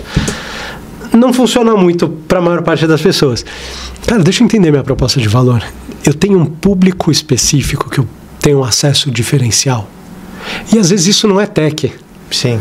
Às vezes isso é regional, às vezes isso é localizado, às vezes isso vem de uma outra relação que eu possa ter. E, e- e o valor das relações a gente for de pessoas, né? Tem uma relação com você que eu, eu, eu vou- viajar um pouco aqui, mas eu vendo seguro para o teu carro, para tua família, para tua casa há 10 anos. A gente tem uma relação. Sim. Isso potencialmente me dá o, o espaço para te oferecer mais algumas coisas. Claro. Eu não estou dizendo que seja só esse perfil, mas Sim. esse é um empreendedor também, né? Exato. Que vai aumentando a sua carteira. Que renova com você porque ele conhece o cliente, porque ele tem que estar lá, porque ele tem que aparecer na hora certa. Nos momentos da verdade, ele tem que estar com você. E ao longo do tempo, o que que esse cara vai fazendo? Pô, Lucas, você tem seguro em casa? Pô, não tenho. Você tem seguro de vida? Pô, não tinha. Posso dar uma olhada no seguro de saúde da Rapidoc? Ver se eu não, não posso melhorar. Ele talvez não ganhe sempre. Mas está melhorando a relação dele. Isso talvez seja low tech, mas é com certeza uma proposta de valor muito única. É, por que, que eu te falo isso? Porque tem maneiras de vencer no B2C que começam por você ter essas tecnologias. Aí você vai falar assim, tá bom, mas tem que depender de eu pegar o telefone e ligar toda vez? Não, tem que depender de eu entender a minha proposta para as pessoas que eu estou vendendo. A partir daí eu consigo escalar. Claro. A partir daí o uso do dinheiro é muito mais eficiente. Claro. Porque eu sei que você está no Insta e não no, no, no Jornal Nacional da Globo. É- Esse, esse é mais fácil, né? Mas Claro. tem, tem detalhes assim. Porque eu sei que você está num raio de um quilômetro de onde eu tô. E não a cinco cidades de distância. Sim. Então o B2C ele tem isso que eu acho que muita gente, à medida em que às vezes o mercado tem excesso de oferta de capital, usa o dinheiro antes de usar a inteligência. Claro. E dá para entender. Você está no mercado competitivo, quente, rápido, movimentado. Tem alguém te oferecendo? É difícil não aceitar. Te oferecendo um capital, um investimento de peso. Difícil não aceitar. O caminho ideal seria o quê? Cara, eu entendi a minha proposta e agora eu sei os passos para poder escalar ela, né? É, tem maneiras de vencer no B2C sem que você seja é, é, um grande gastador de dinheiro. Você começa a gastar dinheiro quando você já está muito bem dominado do teu assunto. Então, assim, quando você me fala do parceiro Rapidoc, acho que a provocação que eu penso em fazer é sempre entende com, com, com tudo que você consegue tirar da plataforma quem que pode ser o teu cliente ali, né? Claro. Para que, de novo, você não tenha que brigar com tudo gritando na mesma esquina que tem outros cinco caras gritando Claro. na mesmo, no mesmo tom de voz que você e tudo isso daí, né? Não, e Tem maneiras, né? inclusive esse exemplo que você trouxe, Moisés, nossa, deu no meio, né? Que é a, a- o exemplo do vendedor de seguro, que inclusive muitos parceiros nossos são vendedores de seguro. são corretores. Não sabia. são, é, são corretoras ou corretores autônomos que, que fecham parceria com a gente para vender telemedicina. Inclusive, esse, essa persona que você exemplificou, Que com legal. certeza tem, tem gente É. que, que trabalha com isso. Talvez não tenha sido à toa, não, não como insight meu, mas o ponto é, é um exemplo legal. É gente que cria carteira com tempo, que, que vive, talvez não, não só da primeira venda para você, que ele sabe que, cara, eu preciso estar com a minha família. esse é um ponto importante. Criar com tempo. Porque o, que a gente pode oferir em relação ao B2C, eu digo da nossa experiência com o Aham. B2C, e ouvindo né, os, os, os cases, assim, inclusive te ouvindo aqui eh, relatar os dois, os dois lados do, em relação ao iFood, é que esse é um processo lento é, e que Sim. demanda ou uma, um- uma, uma torneira bem aberta para poder eh, fazer um, um volume grande eh, de, de marketing, de ações e até mesmo de, de, de queimar dinheiro, né, como Sim, se sim. utiliza no jargão, e ao mesmo tempo de trabalhar também uma base e ter a, a- a capacidade de, de, de aguentar enquanto essa base não cresça, que é uma coisa importante de se considerar. Porque a gente conhece eh, casos assim. E dá pra, daria para falar o nosso próprio caso Aham. com outro viés, né? Sim. Quando a gente criou a Rapidoc, né, você hum, conhece a história lá desde 2015. Desde as padarias 16, de né? Moema. Isso. É, exatamente. É, a- quando a gente criou a Rapidoc, nós tínhamos a, a- a impressão assim: nós vamos fazer um negócio B2C. O Brasil tem tantos por cento da população, tantos por cento tem plano de saúde, a, a imensa maioria não usa Sim. plano de saúde, é, consulta particular, tal, aquela coisa toda, Uber, esse modelo, a gente vai arrebentar. Né? Sim. E, e é quando a gente botou para rodar a Rapidoc no modelo original, que era levar o médico em casa, nós começamos a dar os primeiros passos, nós identificamos que quase que simultaneamente outros empreendedores aqui no Brasil estavam tentando fazer a mesma coisa. É, e eram, naquele momento ali, ideias assim bastante incipientes ainda. Ah, então, nós, nós- digo nós, mas as pessoas, do- vamos dizer, do nosso entorno, dizendo, vocês vão, vocês vão arrebentar, esse negócio vai dar certo, é o, o, o próximo grande caso aqui, vamos dizer, né? E a verdade se provou que nós não tínhamos nem, nem, a, nem a capacidade de abrir uma grande torneira Sim. E nem tínhamos também a, a base por trás para aguentar muito tempo, tanto tempo, até pouco a pouco as coisas se estabelecerem. E isso foi uma realidade porque nós estamos falando de uma mudança completa de hábito. Sim. né? O nosso caso era levar o médico até a pessoa. Quase que retomar um costume lá do passado, Sim. que era o médico da família. De né? família, literalmente. né? Literalmente. Então, só que hoje, hoje, no momento que nós começamos a Rapidoc, é, a, a forma de pensar vigente é eu tenho algo, eu vou até o médico. Então, fazer o movimento contrário era uma, uma coisa bastante difícil para nós, né? Então, assim, para a gente, na Rapidoc, foi um processo é, complexo Sim. de, de a gente entrar no, no modelo B2C e tentar fazer isso acontecer, até chegou o momento em que nós olhamos e chegamos à conclusão de que nós não poderíamos. E, inclusive, essa foi a mesma conclusão, praticamente, daquelas empresas que começaram junto conosco. Né? Esse, parecidos. esse modelo, ele, ele, naquele momento ali, ele não se aplicou daquela forma. Né? Ainda a gente sabe que tem empresas que, que agregam isso. É, mas isso é importante porque a gente pensava, não, agora nós vamos botar isso aqui para rodar e nós vamos arrebentar. E É. existem casos de, de, de empresas que a gente às vezes toma contato, conversa, que, que a pessoa pensa assim, a mesma coisa, pô, caramba, telemedicina, isso é novo. Isso começou, assim, da- vamos dizer, eh, de forma per- permitida, lícita, Sim. né? Ah, tem dois anos, Sim, três sim. anos, tá? Efeito de pandemia. E isso, Sim, né? e, e foi plenamente liberado no final do ano passado, não tem um ano ainda que foi a, a última canetada. né? O cara diz, ah, pô, eu tenho isso aqui na minha mão, eu vou, eu só vou botar aqui para vender e vou, vou arrebentar né, com, com essa minha ideia inovadora e não vem.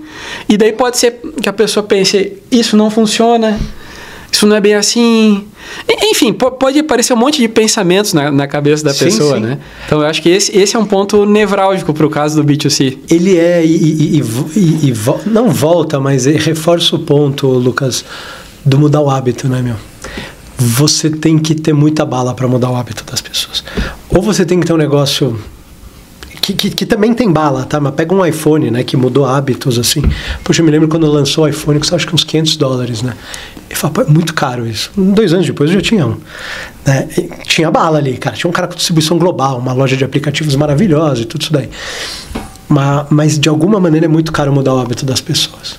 Seja eu te tirar do shopping, seja mudar a, a tua te tirar do hospital, né, ou, ou da consulta no, no, no, consultório médico, isso é muito oneroso são poucos os casos em que você tem uma aplicação tão matadora que ela por si só resolve, né? Resolve isso organicamente. É o, é o sonho de muita gente.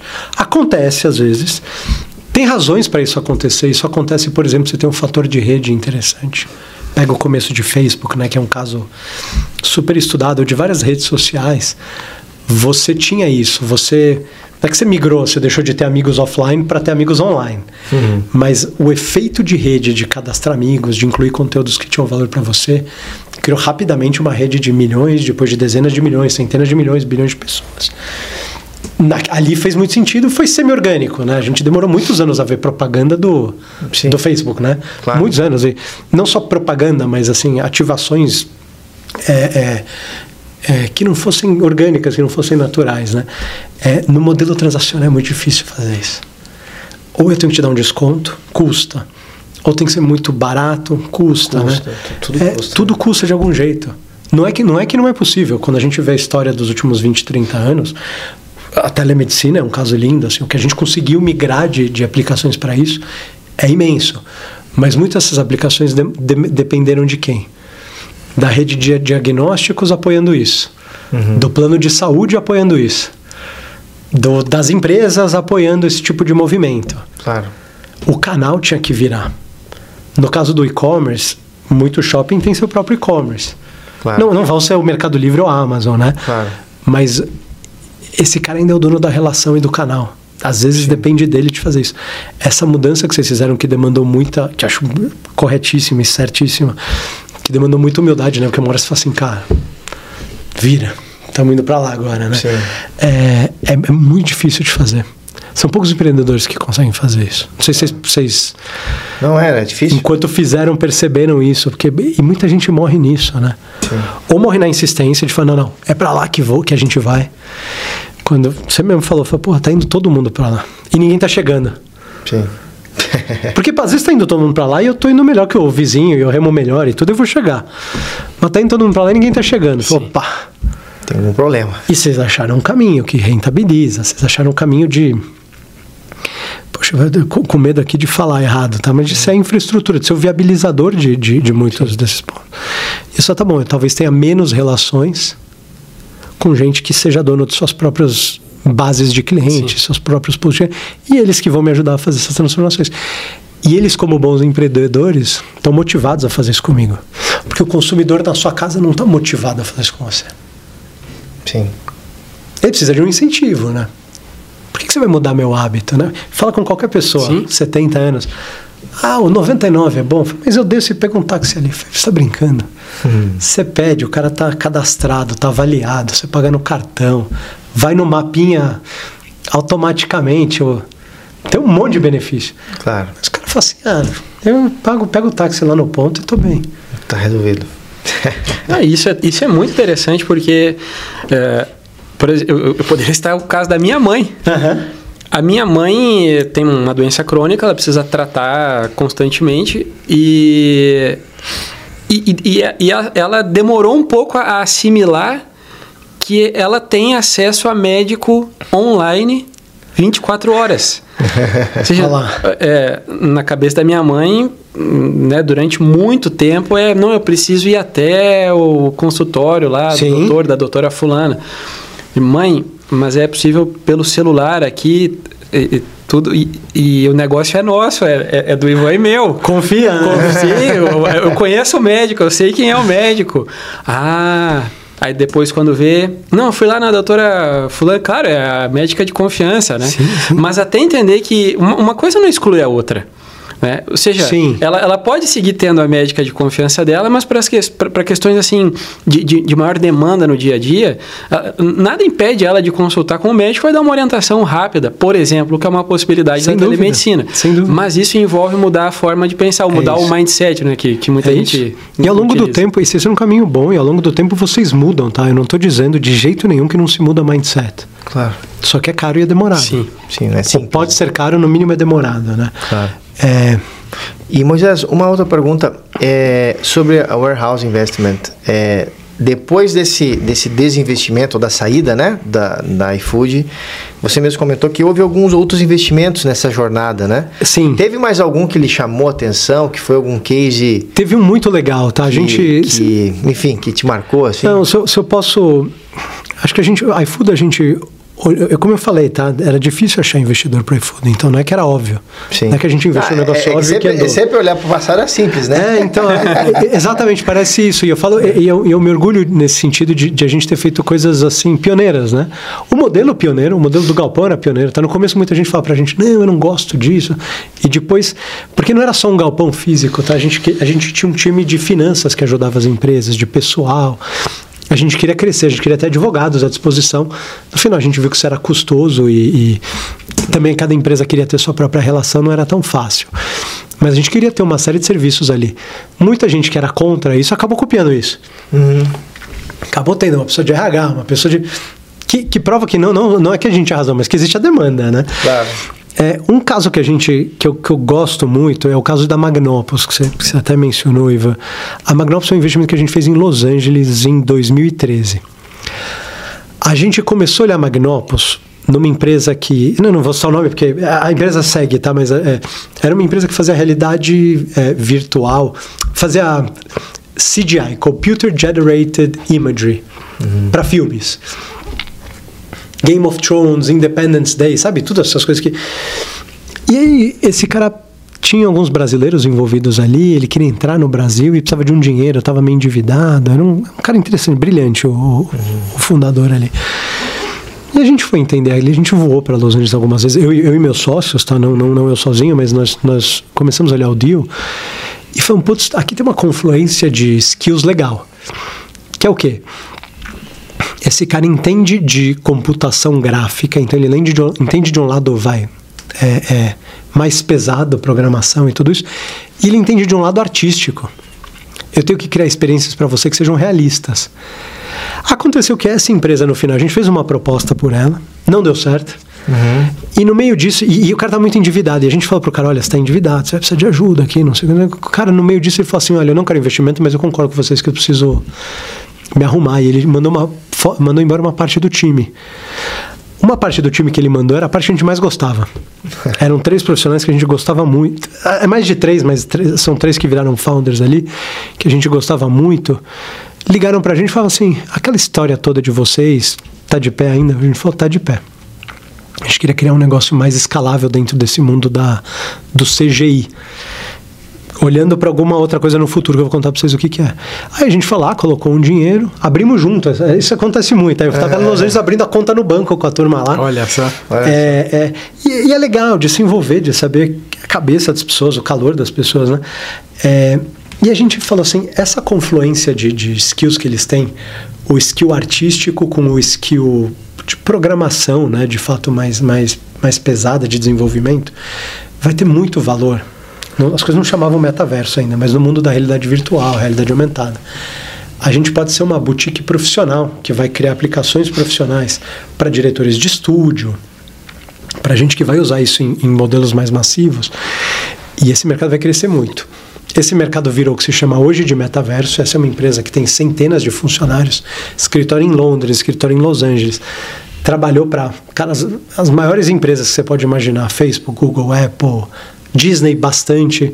Aquela Expo Dubai, que atrasou, acho que era a Expo Dubai 2020, que acabou sendo em 21 ou 22. Eles fizeram um monte de coisa ali. Esse é um caso legal, que a gente também foi, foi eu diria, visionário antes do tempo. É, essa empresa hoje é, é, Ela é um B2B, na verdade, então, né? ela é basicamente B2B. Basicamente não, ela é um B2B. Aham. Ela é B2B. A gente vende soluções para estúdios. A gente está desenvolvendo, essa empresa está desenvolvendo um grande navegador para a realidade, para o mundo do metaverso.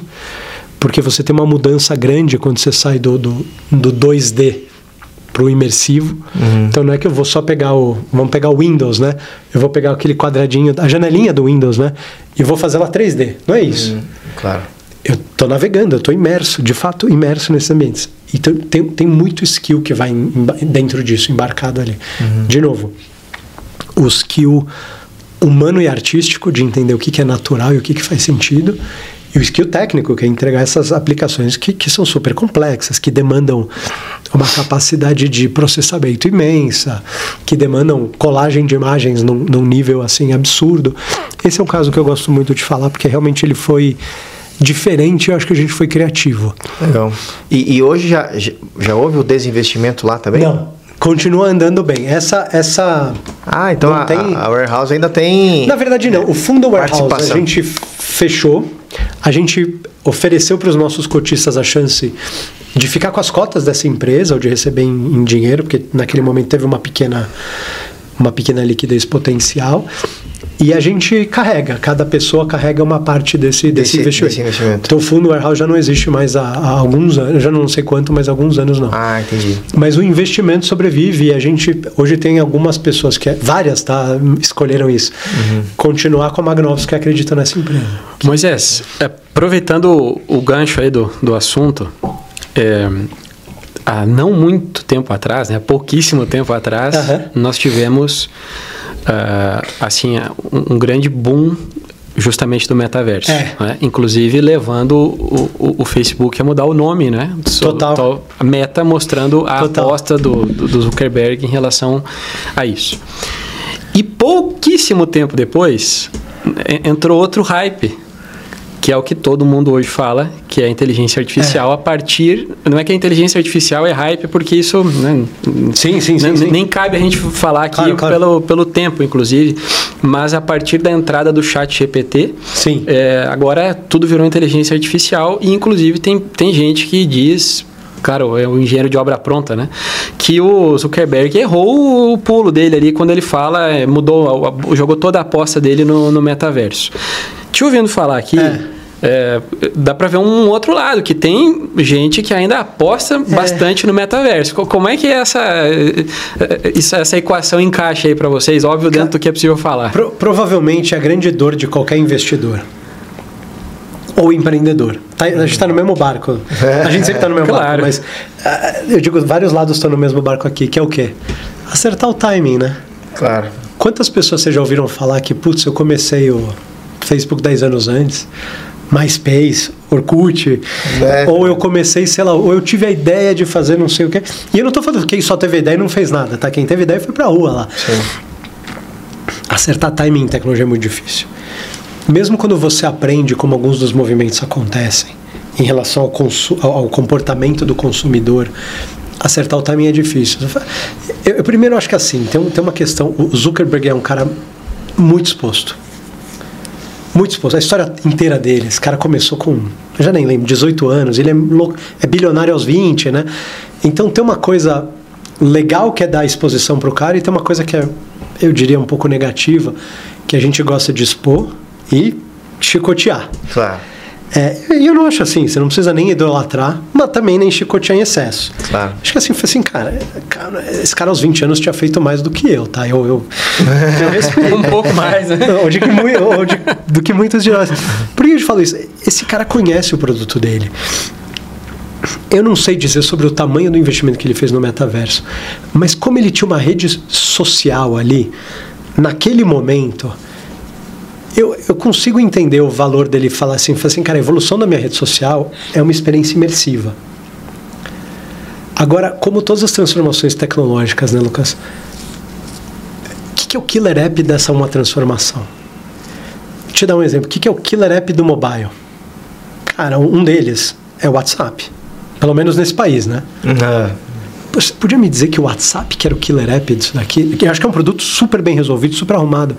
Mas você fala assim, calma aí, é um, é uma, é um, é um app de mensageria, né? Com tudo que a gente tem, o app que é usado por 100% dos brasileiros é o, é o, WhatsApp, entendeu? E, de novo, eu estou te falando assim como, como alguém que está impressionado, em base com, com o sucesso disso. Que é um produto bom. Mas o meu ponto é, o que, que é o killer app do metaverso? Ele ainda não existe.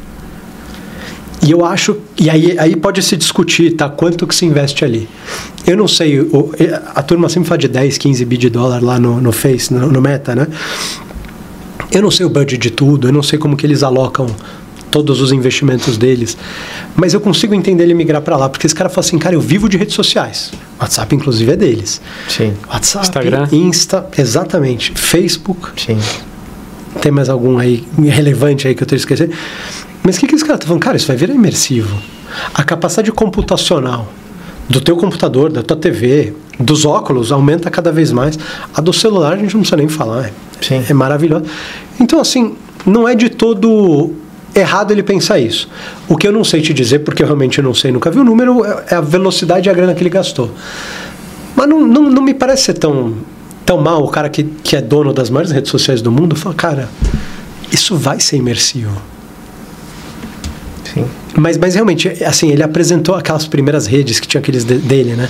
Aquele desenho meio simplório, aquele avatar meio simplório das pessoas. Eu acho que as pessoas ficaram um pouco decepcionadas. Uhum. Porque você fala assim, calma lá, 10 bi. Para ter isso? É. Isso. E, e, então, acho que aí, aí tem espaço para discussão, mas, mas a, a, a, vertente eu não sei se eu, se eu discordo tanto, porque assim, faz algum sentido. Agora você vai me falar, o metaverso com certeza não morreu, mas está longe de de entregar a promessa que ele tem. Se você me perguntar para alocar fichas, eu continuo colocando minhas fichas. Eu acho que ele é transformacional, sim. Uhum. A gente ainda carece do killer app. Uhum. A gente não, não. Poxa, lembra? O Skype foi o killer app no começo da internet. O Google é um mega killer. Você fala, calma aí, o buscador é o killer app? É. Não, as coisas não estão indexadas, eu não sei navegar. Sim. É tipo Sim. shopping com um milhão de lojas. Fala, e aí, eu faço o quê? Sim. Visito um milhão? Não dá. Uhum. Claro que, que você quer? Roupa esportiva? Vai para lá. Claro. Mas, mas essas coisas vêm depois, às vezes, né? É, a gente não sabe muito. Então, na tua pergunta, falta o killer app, mas falta muito, tá? A gente está muito distante disso. O killer app do metaverso, acho que no mundo de entretenimento, claramente tem um apelo imenso. Gaming, tudo, tá? Não, não só gaming, mas filmes e tudo isso daí. É, cara, o pornô, né? As pessoas sempre têm um certo preconceito, mas é, não deixa de ser um mega viabilizador de várias das, das mídias novas que a gente usa. Mas tudo isso a gente ainda não tem um killer app ali. Não deixo de apostar, mas acho que agora vira uma discussão no tempo. E em vez de gastar 10 bi no ano, talvez eu gastasse um por ano. Sem, sem, sem me meter a entender do business do, do Mark melhor que ele. Tá? Sim. Eu acho que ele é um cara, tá. sem dúvida polêmico, mas, mas com méritos assim incríveis. Claro. Sim. É que a questão toda é, é, é, é, assim, de fora é muito fácil a gente apontar e criticar e, e mesmo falar disso, ah, o budget foi muito mal alocado e etc. Inclusive, abrindo um pouquinho o tema, mas, mas eu vou regressar. Eu estava assistindo um documentário sobre o James Webb, uh -huh. o telescópio. Uh -huh. E o, o projeto inicial do James Webb começou no final dos anos 90. Uhum. É, então, e, e, o James Webb, salvo engano, foi lançado ano passado, não? 2021, agora... É recente, não é, sei. É, mas é, vamos botar aí que é 25 anos de, de, de trabalho. Né? Então, o, o, existiram momentos, por exemplo, em que o Senado americano foi e disse, olha, isso aqui nós vamos abortar esse projeto porque já foi muito dinheiro gasto. E hoje, quem olha para o James Webb diz assim, meu Deus, a diferença do, do, James Webb para as outras coisas sim. é absurda. de geração, né? Sim, sim. Não, é, não, é, é, incomparável. Assim, qualquer pessoa que observe as duas fotos, as duas imagens assim do, dos telescópios anteriores, do Hubble, por exemplo, sim. com o James Webb, a, a diferença é, é um abismo a diferença. Mas poderia, por, justamente por isso, assim, de fora isso não está dando certo e etc é, ter, ter sido abortado. Né? Então, claro, aí nós estamos falando de um movimento da NASA e de várias outras coisas completamente oposto a um movimento de mercado, né? que são duas coisas diferentes. Mas, mas, mas não necessariamente os grandes players vão fazer coisas que de uma hora para outra Sim. darão resultado, né? Então, é, a, a, impressão que eu tenho também de fora, sem conhecer absolutamente nada desse mercado, é justamente essa. É, tá bem, não é, não é porque entrou uma outra onda agora, que é o, a inteligência artificial através do chat GPT e dos outros geradores, sim, etc., sim. que, que ah, beleza, todo mundo deu o shift dela lá no metaverso e acabou, perdeu tudo, foi dinheiro jogado fora. Não, são, são tendências, na verdade, que, que vão ficar presentes, né? E, cara, você tá, você tá contando as dores da inovação no tempo. Quem botou grana antes e às vezes não chegou, ou, e, e, nem todo resultado é negativo, mas quem acumulou skills fazendo coisas que só teriam valor anos depois, né? Voltar para o iPhone. É, o iPhone somou partes que estavam ali, numa experiência de uso maravilhosa. Claro. Mas, cara, o que, que tinha no iPhone que não existia 10 anos antes, tá? Não estou falando um ano antes. Foi uma união de coisas ali, né? Mas a, a inovação é isso, é o cara que. E, e, e aí é. Ou ouvir o cliente, e aí tem uma coisa, da, a gente falou na, naquela coisa de McKinsey, né? da curiosidade intelectual, é você ter repertório. Consegue inovar melhor quem tem repertório, meu. E o teu repertório, às vezes, assim, ele pode ser tecnologia pura, ele pode ser música, ele pode ser livro, mas você tem que ter repertório. Por quê? Porque e, e é grandes saltos né, geracionais ou ou grandes saltos evolutivos que a gente dá em inovação tem a ver com isso, junta peças e fala, opa, desse jeito eu nunca tinha ido. o que você está falando é isso. E é, cara, a inteligência artificial é, é, um mantra que muita gente repete. E eu, eu, eu, eu, acredito. Como conceito, ela tem 70 anos já. Como conceito claro, e alguma execução, né? Claro. Mas, é, realmente, talvez a gente esteja numa fronteira. Talvez não, a gente está numa fronteira diferente, seja em escala, em usabilidade, tudo isso. Mas, cara, a gente está tá fazendo coisas baseado em lógica, em conceito, que tem décadas. Sim. Que não invalida isso. Pelo contrário. De novo, como qualquer inovação, como inovação, de novo, na música, assim, você vê aquele cara que um dia junta eu não manjo nada de música, mas que junta o jazz com a bossa nova com o hip hop. Aí você fala assim, uau, precisa ter repertório, né? Sim. Precisa ter repertório. E é difícil isso. Ótimo. E, Moisés, é, também ali na, na sua trajetória, você teve também uma passagem pelo board member do Passei Direto, né? Eu, eu, é, é Passei Direto o nome? Passei Direto. Eu, fui, eu toquei um fundo de... Eu, eu, no final da minha, da minha vida warehouse, uhum. eu, eu fui sócio da Bozano Investimentos, que hoje é Crescera. Uma uhum. casa maravilhosa, tá? Tem, gosto muito de todo mundo lá. E eles tinham um fundo de educação, de VC, não tinha um VC para educação. Uhum. E eu fui, fui board member de umas 4, 5 empresas ali. Uhum. É, passei direto a um dos casos mais bonitos, que acabou sendo vendido para o UOL. Super empreendedor. A Lura, que é um caso que vocês talvez conheçam, de, sim, de educação para para desenvolvedores, para tecnologia digital também, que, cara, é, imposs é, é, impossível fugir disso. Dois empreendedores maravilhosos. N não tem caso que deu certo que não fossem Sim. empreendedores maravilhosos, assim, não, não tem. É, a gente teve umas quatro, cinco empresas ali e, e, era um fundo que estava naquele.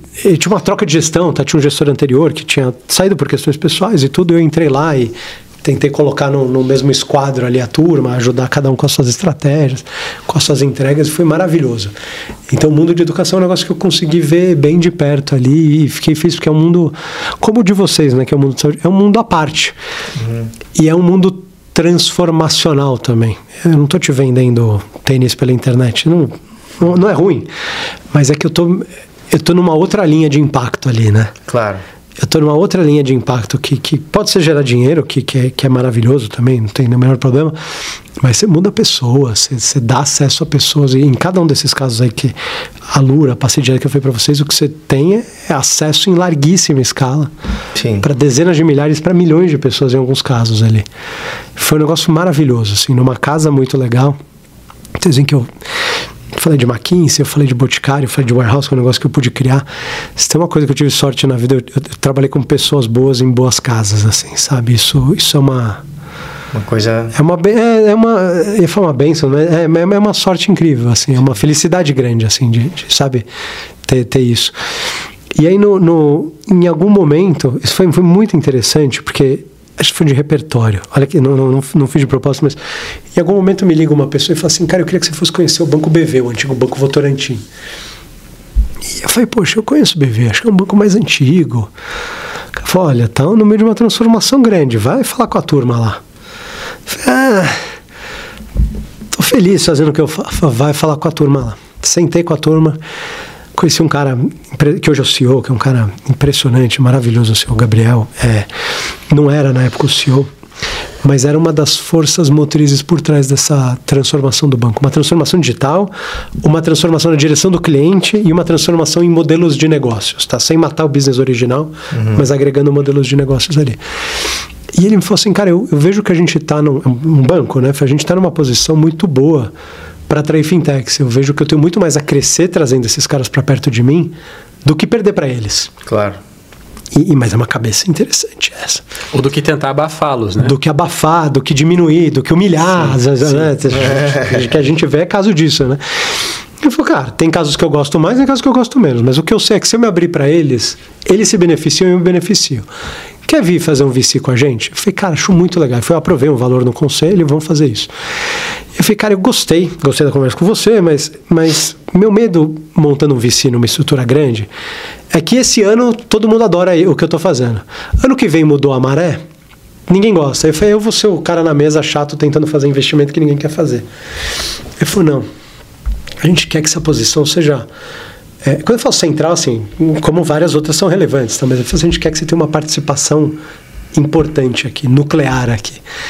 E ele me falou, então vem você montar o teu fundo de VC, o nosso fundo de VC, óbvio, mas eu quero que você cuide da estratégia do banco. E olha que legal, a gente falou de McKinsey lá no começo. Uhum. Estratégia, não sei o que. Eu falei, cara, você já fez isso na vida, e aí você vai fazer a estratégia do banco, você vai ajudar a fazer a estratégia do banco, você vai saber para onde vai. Não, não, não pode ter uma conversa em que você está afastado. Porque você está direcionando. Quando eu falo assim, você está dentro do processo que direciona esse banco. Para onde tem que ir. Então, naturalmente, você tem que saber onde o teu VC vai se encaixar. Claro. Aí falei, opa, isso é legal. Isso é hum. é amarrado, entendeu? Isso, é, isso mostra que isso é relevante para eles ali. Fui para lá, a gente começou com três pessoas, e isso em 2018, tá? E acho que o budget original que a gente tinha, acho que eram 50 milhões de reais, tá? Hum. Quando eu saí quatro anos depois, a minha estrutura devia ter umas 50 pessoas. E, Nossa. cara, a gente investiu é um é bilhão e pouco de reais. Porque eles se convenceram não é, não é o Gabriel, não sou eu, não é o A, B ou C, mas porque esse banco se convenceu de que isso era vital para eles. Criaram, a gente fez apostas melhores e piores, naturalmente, mas algumas estruturalmente mudaram o banco. Por exemplo, aposta em, em energia solar, em financiamento de placas solares. Algumas das coisas que a gente fez no mercado de, de do corporativo, do atacado, assim, mudaram carteiras, carteiras de crédito, né? Materialmente em relação a risco, em relação a retorno. É, a exposição que o banco teve para fora também começou a ser visto como um banco bem quisto por startups. Você sabe que isso é raro, né? Sim. Normalmente é o banco. Pô, não quero nem falar. Tem um monte de cara que fala assim: não, não, eu, eu, eu não vou dar nomes, mas o cara X, eu só quero falar no que vem, quando eu tiver muito. Claro. A gente não tinha isso, meu. O cara tá começando e falou, cara, deixa eu rascunhar aqui na tua frente o que, que a gente está pensando. Eu falo, cara, eu não vou roubar a tua ideia, meu. Sim. Eu tenho 50 projetos aqui, pode ser, e eu nem consigo, né? Sim. Nem consigo roubar a tua ideia, mas assim, o que eu posso é ser um bom parceiro. E a gente foi um bom parceiro para dezenas de startups. Interessante. Eu lembro até que quando você me contou pela primeira vez, né, ah, que, ia trabalhar no Banco Votorantim, eu Banco Votorantim, o que você vai fazer lá, né? Porque pela imagem que você tinha, claro, né? Claro, claro. De um banco, bancão tradicional e, né? Aquele é. elefante caminhando, Aquele né? elefante caminhando, né? Mas a gente comentou, eu lembro que, que você é, fazer lá, Moisés. Não, que foi, que, que foi a minha primeira reação, e eu te conto, a gente tem o benefício de contar pelo final da minha história lá, o banco segue fazendo um monte de coisa. É, é isso, de olhar as oportunidades de um jeito diferente também. Claro. Tipo iFood, tipo Magnopus. Sim. Não tinha tanta gente olhando ali. Claro. Se eles tivessem feito oferta para outras pessoas, talvez outras pessoas do mesmo tipo de experiência, do mesmo background, não tivessem aceito. Claro. E não iam tirar de lá, cara, a experiência maravilhosa que eu tirei. Sim. E a entrega, tá? Uma experiência para mim e uma entrega para o banco maravilhosa, né? Claro. Tem que ter, é o lado aí, é, é o que eu chamo, eu brinco com todo mundo, é um pouco de cabeça de pobre, de falar assim, cara, não, não julga as coisas antes de ouvir. Sim. Tô te vendendo um negocinho baratinho. Cara, deixa eu dar uma olhada aí. É coisa de empreendedor, né? Falei, claro. deixa, deixa eu ver o que, que você tem aí. Antes de falar, não, não, não é para mim, não quero, é ruim, é velho, é chata. Tá bom, me conta mais, meu. Você sabe disso? Pô, eu não recuso um café. Claro. Eu não, não, não é por falar, mas assim, eu nunca sei de onde vem a próxima pessoa impressionante. Claro. Eu não sei. Eu posso criar meus filtros ali e falar, olha, só falo com pessoas aqui, Sim. aqui. E aí, quantas você está excluindo no caminho que. Sim. Quanto está ficando para trás aí de oportunidades? E a gente conhece. Assim, sim, tem, tem conversões diferentes em filtros diferentes, mas a certeza que eu tenho é que eu nunca sei qual que é o próximo café que eu vou falar assim, uau. Sim. Eu não sei. Não sei se vocês sabem. Você nunca sabe a próxima conversa com um cliente que você vai falar assim. Não sabia nem que existia um cara desse que está no interior do Tocantins Sim. e que tem uma relação com um milhão de pessoas. Claro. A gente não sabe, cara. Esse, é, né, é, o- é tudo tão grande, complexo, amplo assim. Acho a impressão que eu tenho é que, por, por, por segurança, É bom estar ouve. aberto. Ah, não custa nada. Ah, para mim se pagou muito bem. Para mim se pagou muito bem na vida. E Moisés, assim, de- agora um, vamos dizer, um, um recado, uma, uma- um ensinamento aí para quem nos, nos acompanha. Quando um empreendedor, um empresário, ele vai se posicionar, digamos assim, frente a um fundo de investimentos ou, ou um banco que tenha uma cara que, que monte uma área que, que- mas vamos fazer um fundo de investimento. Qual é assim os cuidados ou, ou algumas recomendações básicas, digamos assim, que você daria para quem está buscando investimento? Ca- Cada um lê de um jeito, tá? Assim, tem gente que vai querer ver algumas mostras de currículo, coisa assim. O que, que eu acho? Tem que mostrar foco. E aí você vai falar, cara, mas eu acabei de começar. Tá bom, você tem que ter foco no que você está testando. Você não precisa ter certeza de que vai resultar. Sim. Pensa assim, cara, eu quero fazer um teste com 10 pessoas para provar isso daqui. E aí eu vou voltar daqui a três meses e vou te contar o que, que deu esse teste com 10 pessoas. Então, assim, foco, resiliência e essa humildade de falar assim, cara, eu achei que a gente ia realmente vender pro cara no Tocantins, mas descobri que o meu público mesmo tá no Iapoque. Sabe? É, é, eu acho que esse foco é muito importante. Assim, eu vejo muito bom empreendedor que às vezes se perde num pitch porque tá cobrindo o mundo. Claro. E eu falo assim, cara, que eu não sei onde que eu invisto em você. Sim. Não, isso é bom e tudo, e óbvio, algumas coisas são, às vezes, é, é, você pode guiar dentro de uma boa relação, se, se a pessoa tiver interesse, né? Você pode, cara, conduzir numa boa relação, mas foco é importante, entendeu? Assim, cara, eu quero resolver este um problema. E eu entendo que essa uma dor que eu tô falando, ela é realmente tão relevante que as pessoas vão se sensibilizar e se mover a partir dela, né? Pagar por ela, mudar hábitos por ela, né? É, resiliência, sem dúvida. É difícil às vezes mostrar num pitch, mas, cara, só contar a história. Claro. Vocês contam a história de vocês, está lá. Claro. E é o lado da humildade também, e assim, é menos humildade de assim, ah, você tem razão em tudo que você me falar, mas é muito mais de. Eu, eu, eu vou poder ouvir as coisas importantes nas horas importantes? Sim. Porque eu não sei a verdade, você também não sabe a verdade. Claro. A gente vai conseguir ouvir enquanto as coisas acontecem, numa, a 200 por hora? Porque a certeza que a gente tem é que não é essa primeira conversa que vai definir tua vida ou a minha capacidade de investir em você. Claro. É o É o andar. né? cada curva, cada. É, Entendi. é sempre, né? É difícil a gente aprender isso, mas é sempre a jornada, né, meu? Claro. O destino muda a cada segundo ali, né, meu? Tem que saber tirar da jornada isso daí. É, não, é interessante que esse ponto aí que você comenta, Moisés, esse, essas, vamos dizer, esses conselhos, né, que você está dando aqui, é, até vão, talvez, numa relação contrária ao que talvez muitos possam imaginar relacionado ao que é buscar investimento, que é, talvez, um- muitos números, indicadores, quando, na verdade, certas características, vamos dizer, subjetivas ou humanas, talvez tenham um peso maior para que um fundo, um investidor, cara, não, aqui vale a pena investir. É, né? é, é aquilo que eu, às vezes a gente escuta dizer que o, que o investidor ele aposta no jockey. É, é isso? Ele aposta no jockey.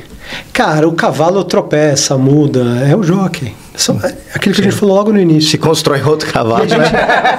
É, é, é o que a gente falou no início. São pessoas, meu. Sim. Sim. Pô, não é a tua ideia que vai sobreviver para sempre, não é o teu código que vai, por melhor que seja, ou o teu canal, ou tua base de um milhão de clientes, que obviamente pode ser muito impressionante, mas, cara, a tua capacidade de pilotar, de fazer o que vocês fizeram sendo B2C, indo pro B2B, de fazer uma expansão internacional. Sim. A- Aonde que tá isso no teu pitch deck de três anos atrás? É verdade. Não, não tava. Não, não tá porque não tem como tá. Não tem, Senão claro. você, você ia, fa- eu ia ficar com medo de ficar descansado, prever o futuro, né? É. Você- né? Mas, o- mas que você faz, na- você aposta no jockey. Você vai falar o jockey, eu cara, cara, não tem a menor dúvida. Mas não tem a menor dúvida. Eu falei para vocês casos suficientes aqui. Claro. Teve algum caso que eu falei de um business que cresceu que eu não falei? Do que jogo. no mínimo as pessoas, os jogos são maravilhosos. Sim, no é. Bom. Mas é isso. É, juntando isso que a gente estava falando agora, é, em relação a, né, a pergunta que o Ivan te fez do, do, do, empreendedor que vai se posicionar frente Sim. ao investidor, Sim. com o que nós estávamos comentando antes ali sobre metaverso e IA. É, na tua visão, é, o, o que, que a gente tem de tendências hoje que o, os investidores, ou, ou, mesmo no teu caso, é, estão buscando também nos empreendedores, nos negócios, nas startups que estão se apresentando aí para vocês? E, há não pelo nome né, é tão, tão evidente, mas, mas ela vai mudar muitas maneiras de, de, de do B2C, ela vai mudar uma maneira é, é, pelo menos inicialmente, ali, de acessar muita gente com mensagens customizadas, com experiências customizadas e tudo. Eu falo pelo menos inicialmente porque alguém às vezes acaba ficando dono do layer, uhum. como o Google foi em algum momento, e vai te cobrar por isso, e você vai ter que buscar caminhos alternativos, vai ter que pagar por, de novo, ter acesso a esses canais. Mas eu acho que o IA é. E, e eu acho que o legal do IA é que, assim, por mais que ele possa ter muita complexidade no motor e na inteligência, você vai ter muita aplicação muito fácil de usar. Uhum. Vai ter muita coisa muito acessível para muita gente. Então, pensando no empreendedor e talvez o empreendedor o menos estruturado, o menos tecnológico, vai ter, vai ter muita coisa muito interessante para se usar. Ou já tem. Uhum. Né? Já tem. Você pode fazer um monte de coisa muito bacana nesse sentido. Eu acho que tem uma preocupação. Eu vejo isso muito grande em empresas muito grandes e, e muito menor em, em lugares menores, mas que é a privacidade de dados. Isso isso tem a ver com cyber também, mas tem a ver com, com, com legislação e tudo. Acho que a gente tem uma discussão gigante de IA em cima disso, inclusive, uhum. de onde que vem as informações que alimentam meus modelos e tudo isso. O uhum. que, que eu vou poder usar? Uma coisa eu ter alimentado o modelo original, o que, que eu vou poder usar daqui para frente? Que tipo de delay que eu vou ter? Que tipo de filtro que eu vou ter? Mas eu acho que essa discussão da privacidade de dados vai ficar cada vez maior.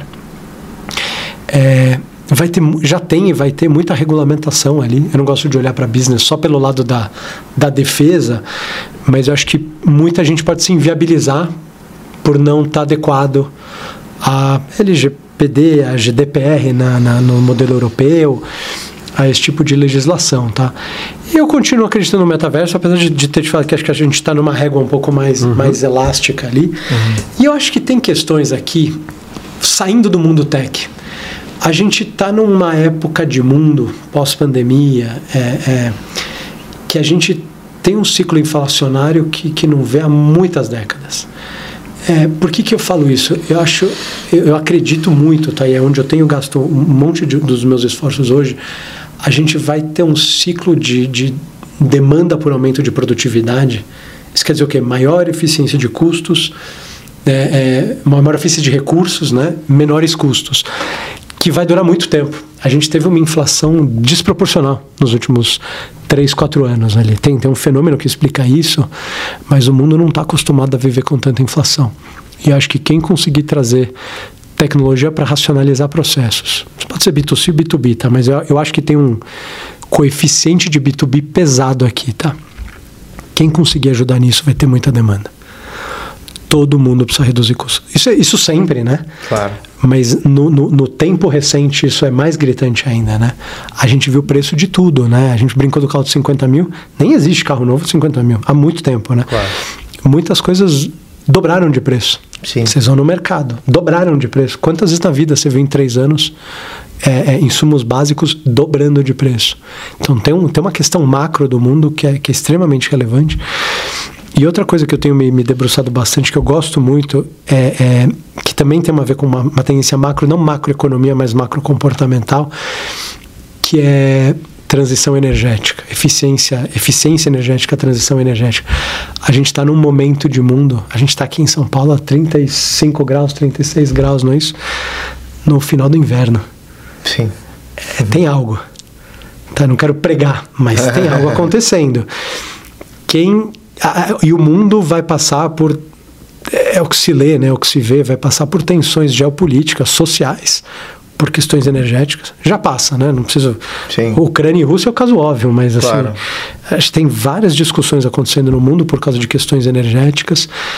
acesso à água, que para mim não, não, deixa de ser um insumo, insumo similar à energia, tá? Uhum. Talvez, de novo, não seja necessariamente a tech digital pura, mas tem muita tecnologia para acontecer nesse, nesse mundo. E acho que a gente vai entre maior eficiência energética, maior eficiência no consumo de água, ferramentas mais eficientes ou mais massivas de captura de carbono e tudo, a gente vai ter décadas ali de, de de, de, exploração de mercado, assim, sabe? Isso é, um, é quase que um novo petróleo, ao contrário, né? Porque aqui eu estou querendo poupar, claro. não queimar necessariamente, mas isso vai ser muito grande. Esse argumento em especial para o nosso país tem um valor imenso. O Brasil é um, é um, é um inventário de soluções naturais e climáticas que pode ser maravilhoso, tá? Então eu, eu, eu realmente olho para isso também. Não necessariamente, assim, é, é algo urgente, tá? Assim, o que a gente vive, acontece hoje já. Algumas das tecnologias talvez não estejam tão maduras e tudo, mas é, eu acho que a gente vai cada vez mais se inserir nisso. E, e, e, as empresas vão ter que se adaptar a isso. Elas vão ter que ser verdes, não só pelo, pelo argumento ou pela crença. Ou o selinho, né? É, mas porque elas precisam ser mais eficientes, ah. porque não dá para queimar tanto, porque esses insumos são cada vez mais caros. Sim. Porque se antes rodar com um carro que tinha um motor imenso era razoável, e eu não estou moralizando aqui, tá? Uhum. É, hoje não é que é razoável, não. É muito mais caro, é o dobro, é o triplo, assim, né? Claro. Você não consegue tocar a tua empresa pagando o triplo nesse insumo, o dobro naquele insumo. Claro. Até porque uma hora você não tem. Os grãos, né? A questão, esse, esse alimento, né? Mas a questão dos grãos lá na, na, na Europa Oriental, uma hora você não tem. E aí? A gente entra num, num, num, nível, sem, sem, sem histeria, tá? A gente consegue se, se programar como mundo em geral uhum. bem, né? Mas a gente entra num nível de, de, de, de, escolhas grandes, geopolíticas, que a gente não fazia há muitas décadas, assim. Entendi. Então, são, são essas, assim, do, do digital pro, pro macro, né? Uhum. É, são essas as grandes tendências que eu, que eu tenho olhado. E, Moisés, a fizemos né, um, um, recorrido aí pela, pela tua história, né? E, e, falando um pouquinho agora assim de atualidade e futuro uh, dos seus projetos, né? Sim. Se você pudesse nos falar talvez um pouquinho do, claro. do Deep Blue, né? O fundo. Claro, tô animada. Que foi fundado há poucos meses, né? E, Isso. E o que, que envolve esse, esse momento atual e, e futuro e tem uma, seu aí? Tem uma coisa conceitual importante que guia Deep Blue agora, tá? Assim, eu já, já fiz várias dezenas de investimento em venture capital nos últimos anos, tá? E não é pelo, pelo número, mas eu vi muita coisa e eu e eu faço isso já quase só o venture capital, tá? Há quase 15 anos, né? Por que, que, por que, que eu te falo isso? Eu, eu, eu entendi na minha abordagem que, e eu falei isso algumas vezes para você, eu sei criar valor nesses negócios estando perto dos bons empresários, dos bons uhum. empreendedores. Eu não quero fazer sombra, eu não quero roubar o espaço de nenhum deles, mas eu quero ser um apoio, o melhor apoio ali. A gente falou como que a gente escolhe. Pessoas que você fala assim, cara, eu poderia ser sócio dessa pessoa por 5, 8, 10 anos. Vai ser um parceiro de confiança que eu vou ter. Com, com ups and downs, como qualquer relação humana, né? Não, claro. Não, até onde eu sei, não, não, não se foge disso. Mas por que, que eu te falo isso? Eu estou muito mais interessado em ter relações mais profundas com um grupo menor de empreendedores do que ter uma abordagem massiva. Então a Deep Blue é isso, o próprio nome já diz isso, até, a, até a ver com uma paixão minha que, que casa com isso daqui, que é o que é a questão do mergulho, que só, só, só incentivou o nome, né? Não tem mais que isso. Mas por que Deep Blue? Porque a gente quer olhar poucos negócios com muita profundidade. Hum. A gente quer ter uma abordagem muito mais artesanal do que de escala, Sim. do que volumétrica. E como que a gente está olhando isso? E aí, aí, Lucas, eu vou, infelizmente, eu vou repetir o que eu te falei antes, porque você me perguntou das tendências. O que, que a gente está olhando? A gente está olhando como trazer eficiência em B2B. A gente está olhando, de fato, algumas tendências tecnológicas. Tem, tem um bloco ali que, que muitas vezes se fala que tem o IoT, tem cyber, às vezes tem AI. Eu falo, às vezes, a gente olha os três, mas às vezes eles se falam ou estão numa mesma aplicação. A gente está olhando um negócio agora de IoT com AI, que eu acho que é muito legal. Então, pensa um, um hardware que lê seu ambiente uhum. e conclui sobre ele, ou projeta melhor assim, em cima dele. Então, não é só um negócio reativo on e off, ou, ou sim e não. Sim, ou, sim. É, mas é um liga, negócio que, liga, que, que liga aumenta volume, isso. baixa volume. Que também já tem, mas Sim. assim, é um negócio que, que é um pouco mais, às vezes, preditivo e, e que de fato cria valor mesmo. Entende, entende o ambiente que, a gente, que ele tá.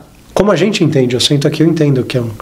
Né, o tamanho, a área, as distâncias que a gente tem aqui. Sim. Então a gente está olhando algo assim nesse sentido que eu gosto muito. Tipicamente, e vai empresas mais maduras hoje, a gente olha cheques. é, eu já fiz cheques na vida de 1 a cento e poucos milhões de reais. Hoje a gente está olhando cheques de 40, 50 até 150. Então, naturalmente, são empresas um pouco mais maduras Já estão no estágio mais avançado. estão no estágio mais avançado, são empreendedores muitas vezes mais maduros, mas com demandas, sempre tem demanda, sempre tem capacidade de apoio. A gente tem um modelo operacional, eu tenho um sócio que é um super empreendedor que, que ajuda essas empresas e a gente conquista muitas das conversas que a gente tem assim. É, eu falo, cara, a gente conhecendo o teu business, a gente gostaria de te ajudar a focar nisso. A gente vai te ajudar a trazer esse tipo de pessoa. A gente acha que tem esse canal aqui que você talvez não esteja explorando e que a gente vai explorar junto. Não é consultoria e não é saber tudo, tá? Claro. Falar, cara, essa é a nossa tese para o que a gente vê de vocês. Sim. E quando a gente tem essa conversa nesse nível de senioridade, de maturidade, muitos dos empresários falam assim, pô, legal, quero trabalhar junto. Que Esse, esse é um, isso é um, é um, é um, é um- isso é um selo legal. Esse é o selo que eu quero carregar daqui para frente. E eu falei para vocês né, do serviço B2B, B2B com ganho de eficiência, desse, desse pool que eu gosto muito do IoT, do Cyber, do IA. E o terceiro ponto é aquilo que eu falei para vocês: a transição climática, a transição energética. Sim. Tem, no B2B ainda, tá? Cara, as empresas vão precisar de ajuda nisso Sim. acessar novas tecnologias, acessar novos serviços mais eficientes, tá? É, tem um lado crença, eu acho que o mundo precisa se, se ajustar nisso, e tem um lado prático. Sim. A gente precisa gastar menos, a gente precisa ser mais eficiente, porque se tudo inflaciona, o meu custo que antes era 100 não pode ser 250. Claro. Tem, tem um limite para o que a gente inflaciona, né? O- os preços e as demandas. Então a gente tem uma abordagem hoje mais, mais é, é, é, artesanal, de fato, m- muito mais focada em poucos deals. E eu estou muito feliz se a gente fizer um, dois deals por ano, contanto que a gente saiba onde a gente agrega valor, contanto que o lado de lá, digo, o empresário, o nosso sócio, entenda onde que a gente vai agregar valor. Entendi. Ótimo, Moisés. É nessa que a gente está. Muitíssimo obrigado. Nossa, hoje foi uma, uma aula de muitos ensinamentos aí. Agradecemos muitíssimo a, ao Moisés aí pelo tempo e também por nos contar não só a trajetória, Moisés, mas em cada, em cada case é, e agregando tanto conhecimento, porque, como mencionei, pessoal que nos assiste é, são empresários, empreendedores, uns começando, uns já estão numa metade de uma jornada, Aham. é, negócios com telemedicina ou, ou não, mas é, estão olhando para esse segmento e, e- e todos passando por essas dores do, do- de montar um negócio, de buscar investimento, de, é, de passar por certos desafios. E, e o objetivo realmente nosso aqui nessas talks é trazer grandes empresários, grandes empreendedores como você que nos compartilhem histórias, porque uma coisa é você estudar teoria, né? É. É, você lê lá, você deve fazer isso, isso, aquilo. Outra coisa é quem fez falar do que foi feito. Sim, claro sim. Que, que as histórias mudam, né? E cada caso você Sim. precisa aplicar as coisas de forma diferente, mas é, o objetivo é trazer pessoas que fizeram, né? Como Sim. você. E isso para nós, assim, é, é... Poxa, só temos a agradecer mesmo, né, Moisés, pela, pela oportunidade. Contem comigo, vocês sabem que eu sou fã de vocês e parabéns aí pela iniciativa e pela jornada, né? Quem, quem conhece vocês com alguma profundidade sabe o tanto que vocês criaram aí e, e o quanto isso é só a, a semente aí para tudo que vocês ainda vão criar. É uma, é uma honra para mim participar com vocês Ah, ok, aqui. isso é honra é nossa. Muito obrigado, Moisés. Obrigado a vocês. Mas é muito obrigado, é, me uno aqui ao, ao Ivan. A gente gosta muito de conversar com, com, com gente que faz, é igual dizer a propaganda do, do, do, do Bamerindos lá há muito tempo, né? Porque é, é- é muito. é- é- deixa eu pensar uma palavra aqui. É, a pessoa tem solvência naquilo que ela fala. Aham. Então, é, não descartando de nenhuma maneira a formação teórica, que é uma formação necessária, Uhum. mas para quem está no dia a dia ali vencendo e lutando suas batalhas, em, é, poder dialogar com alguém que já passou pelas mesmas batalhas é, agrega muito, né? E é nisso que a gente sempre se apoia. É, é, é assim que a gente busca também trazer conteúdo para os nossos parceiros. Então, poxa, muito obrigado. Eu, eu, eu, sempre digo muito obrigado pelo teu tempo, porque as pessoas que a gente conversa são pessoas que têm um, um ativo preciosíssimo que é o tempo. Então, ah, obrigado, é, Moisés. é tempo bem honra. gasto. É um prazer. Tempo bem gasto. Muito obrigado, obrigado mesmo. E também gostaríamos de agradecer a todos os né, que nos acompanharam aqui é, no momento da né, da, da, transmissão desse vídeo, mas ele ficará gravado. Então, um grande abraço a todos que nos acompanham e que têm nos acompanhado nessas talks, nessas transmissões. E para aquele que talvez está entrando em contato com a Rapidoc, é, pela primeira vez através desta entrevista, através desse vídeo, a gente convida que, que acompanhe não só aqui o, o nosso canal no YouTube, mas também é, nosso canal no Instagram, onde nós temos lá lives semanais, é, onde explicamos todo o modelo de negócio da, da Rapidoc, é, como empreender com a telemedicina, como ser um parceiro nosso, é, como funciona o mercado de telemedicina no Brasil. Então, aqueles que talvez estão chegando, né, conhece, nos conhecendo através desse vídeo, que, que procurem nossas redes e ali tem material toda semana, vídeos, informações, lives, para conhecer um pouco mais do que nós fazemos aqui na Rapidoc Telemedicina. E mais uma vez, obrigado a todos né, que nos acompanharam aqui, de maneira especial, Moisés. Muito obrigado mesmo. Eu que agradeço. É né, uma honra tê-lo aqui conosco. Obrigado, Lucas. Né? Obrigado, irmão. E um grande abraço a todos. Até mais.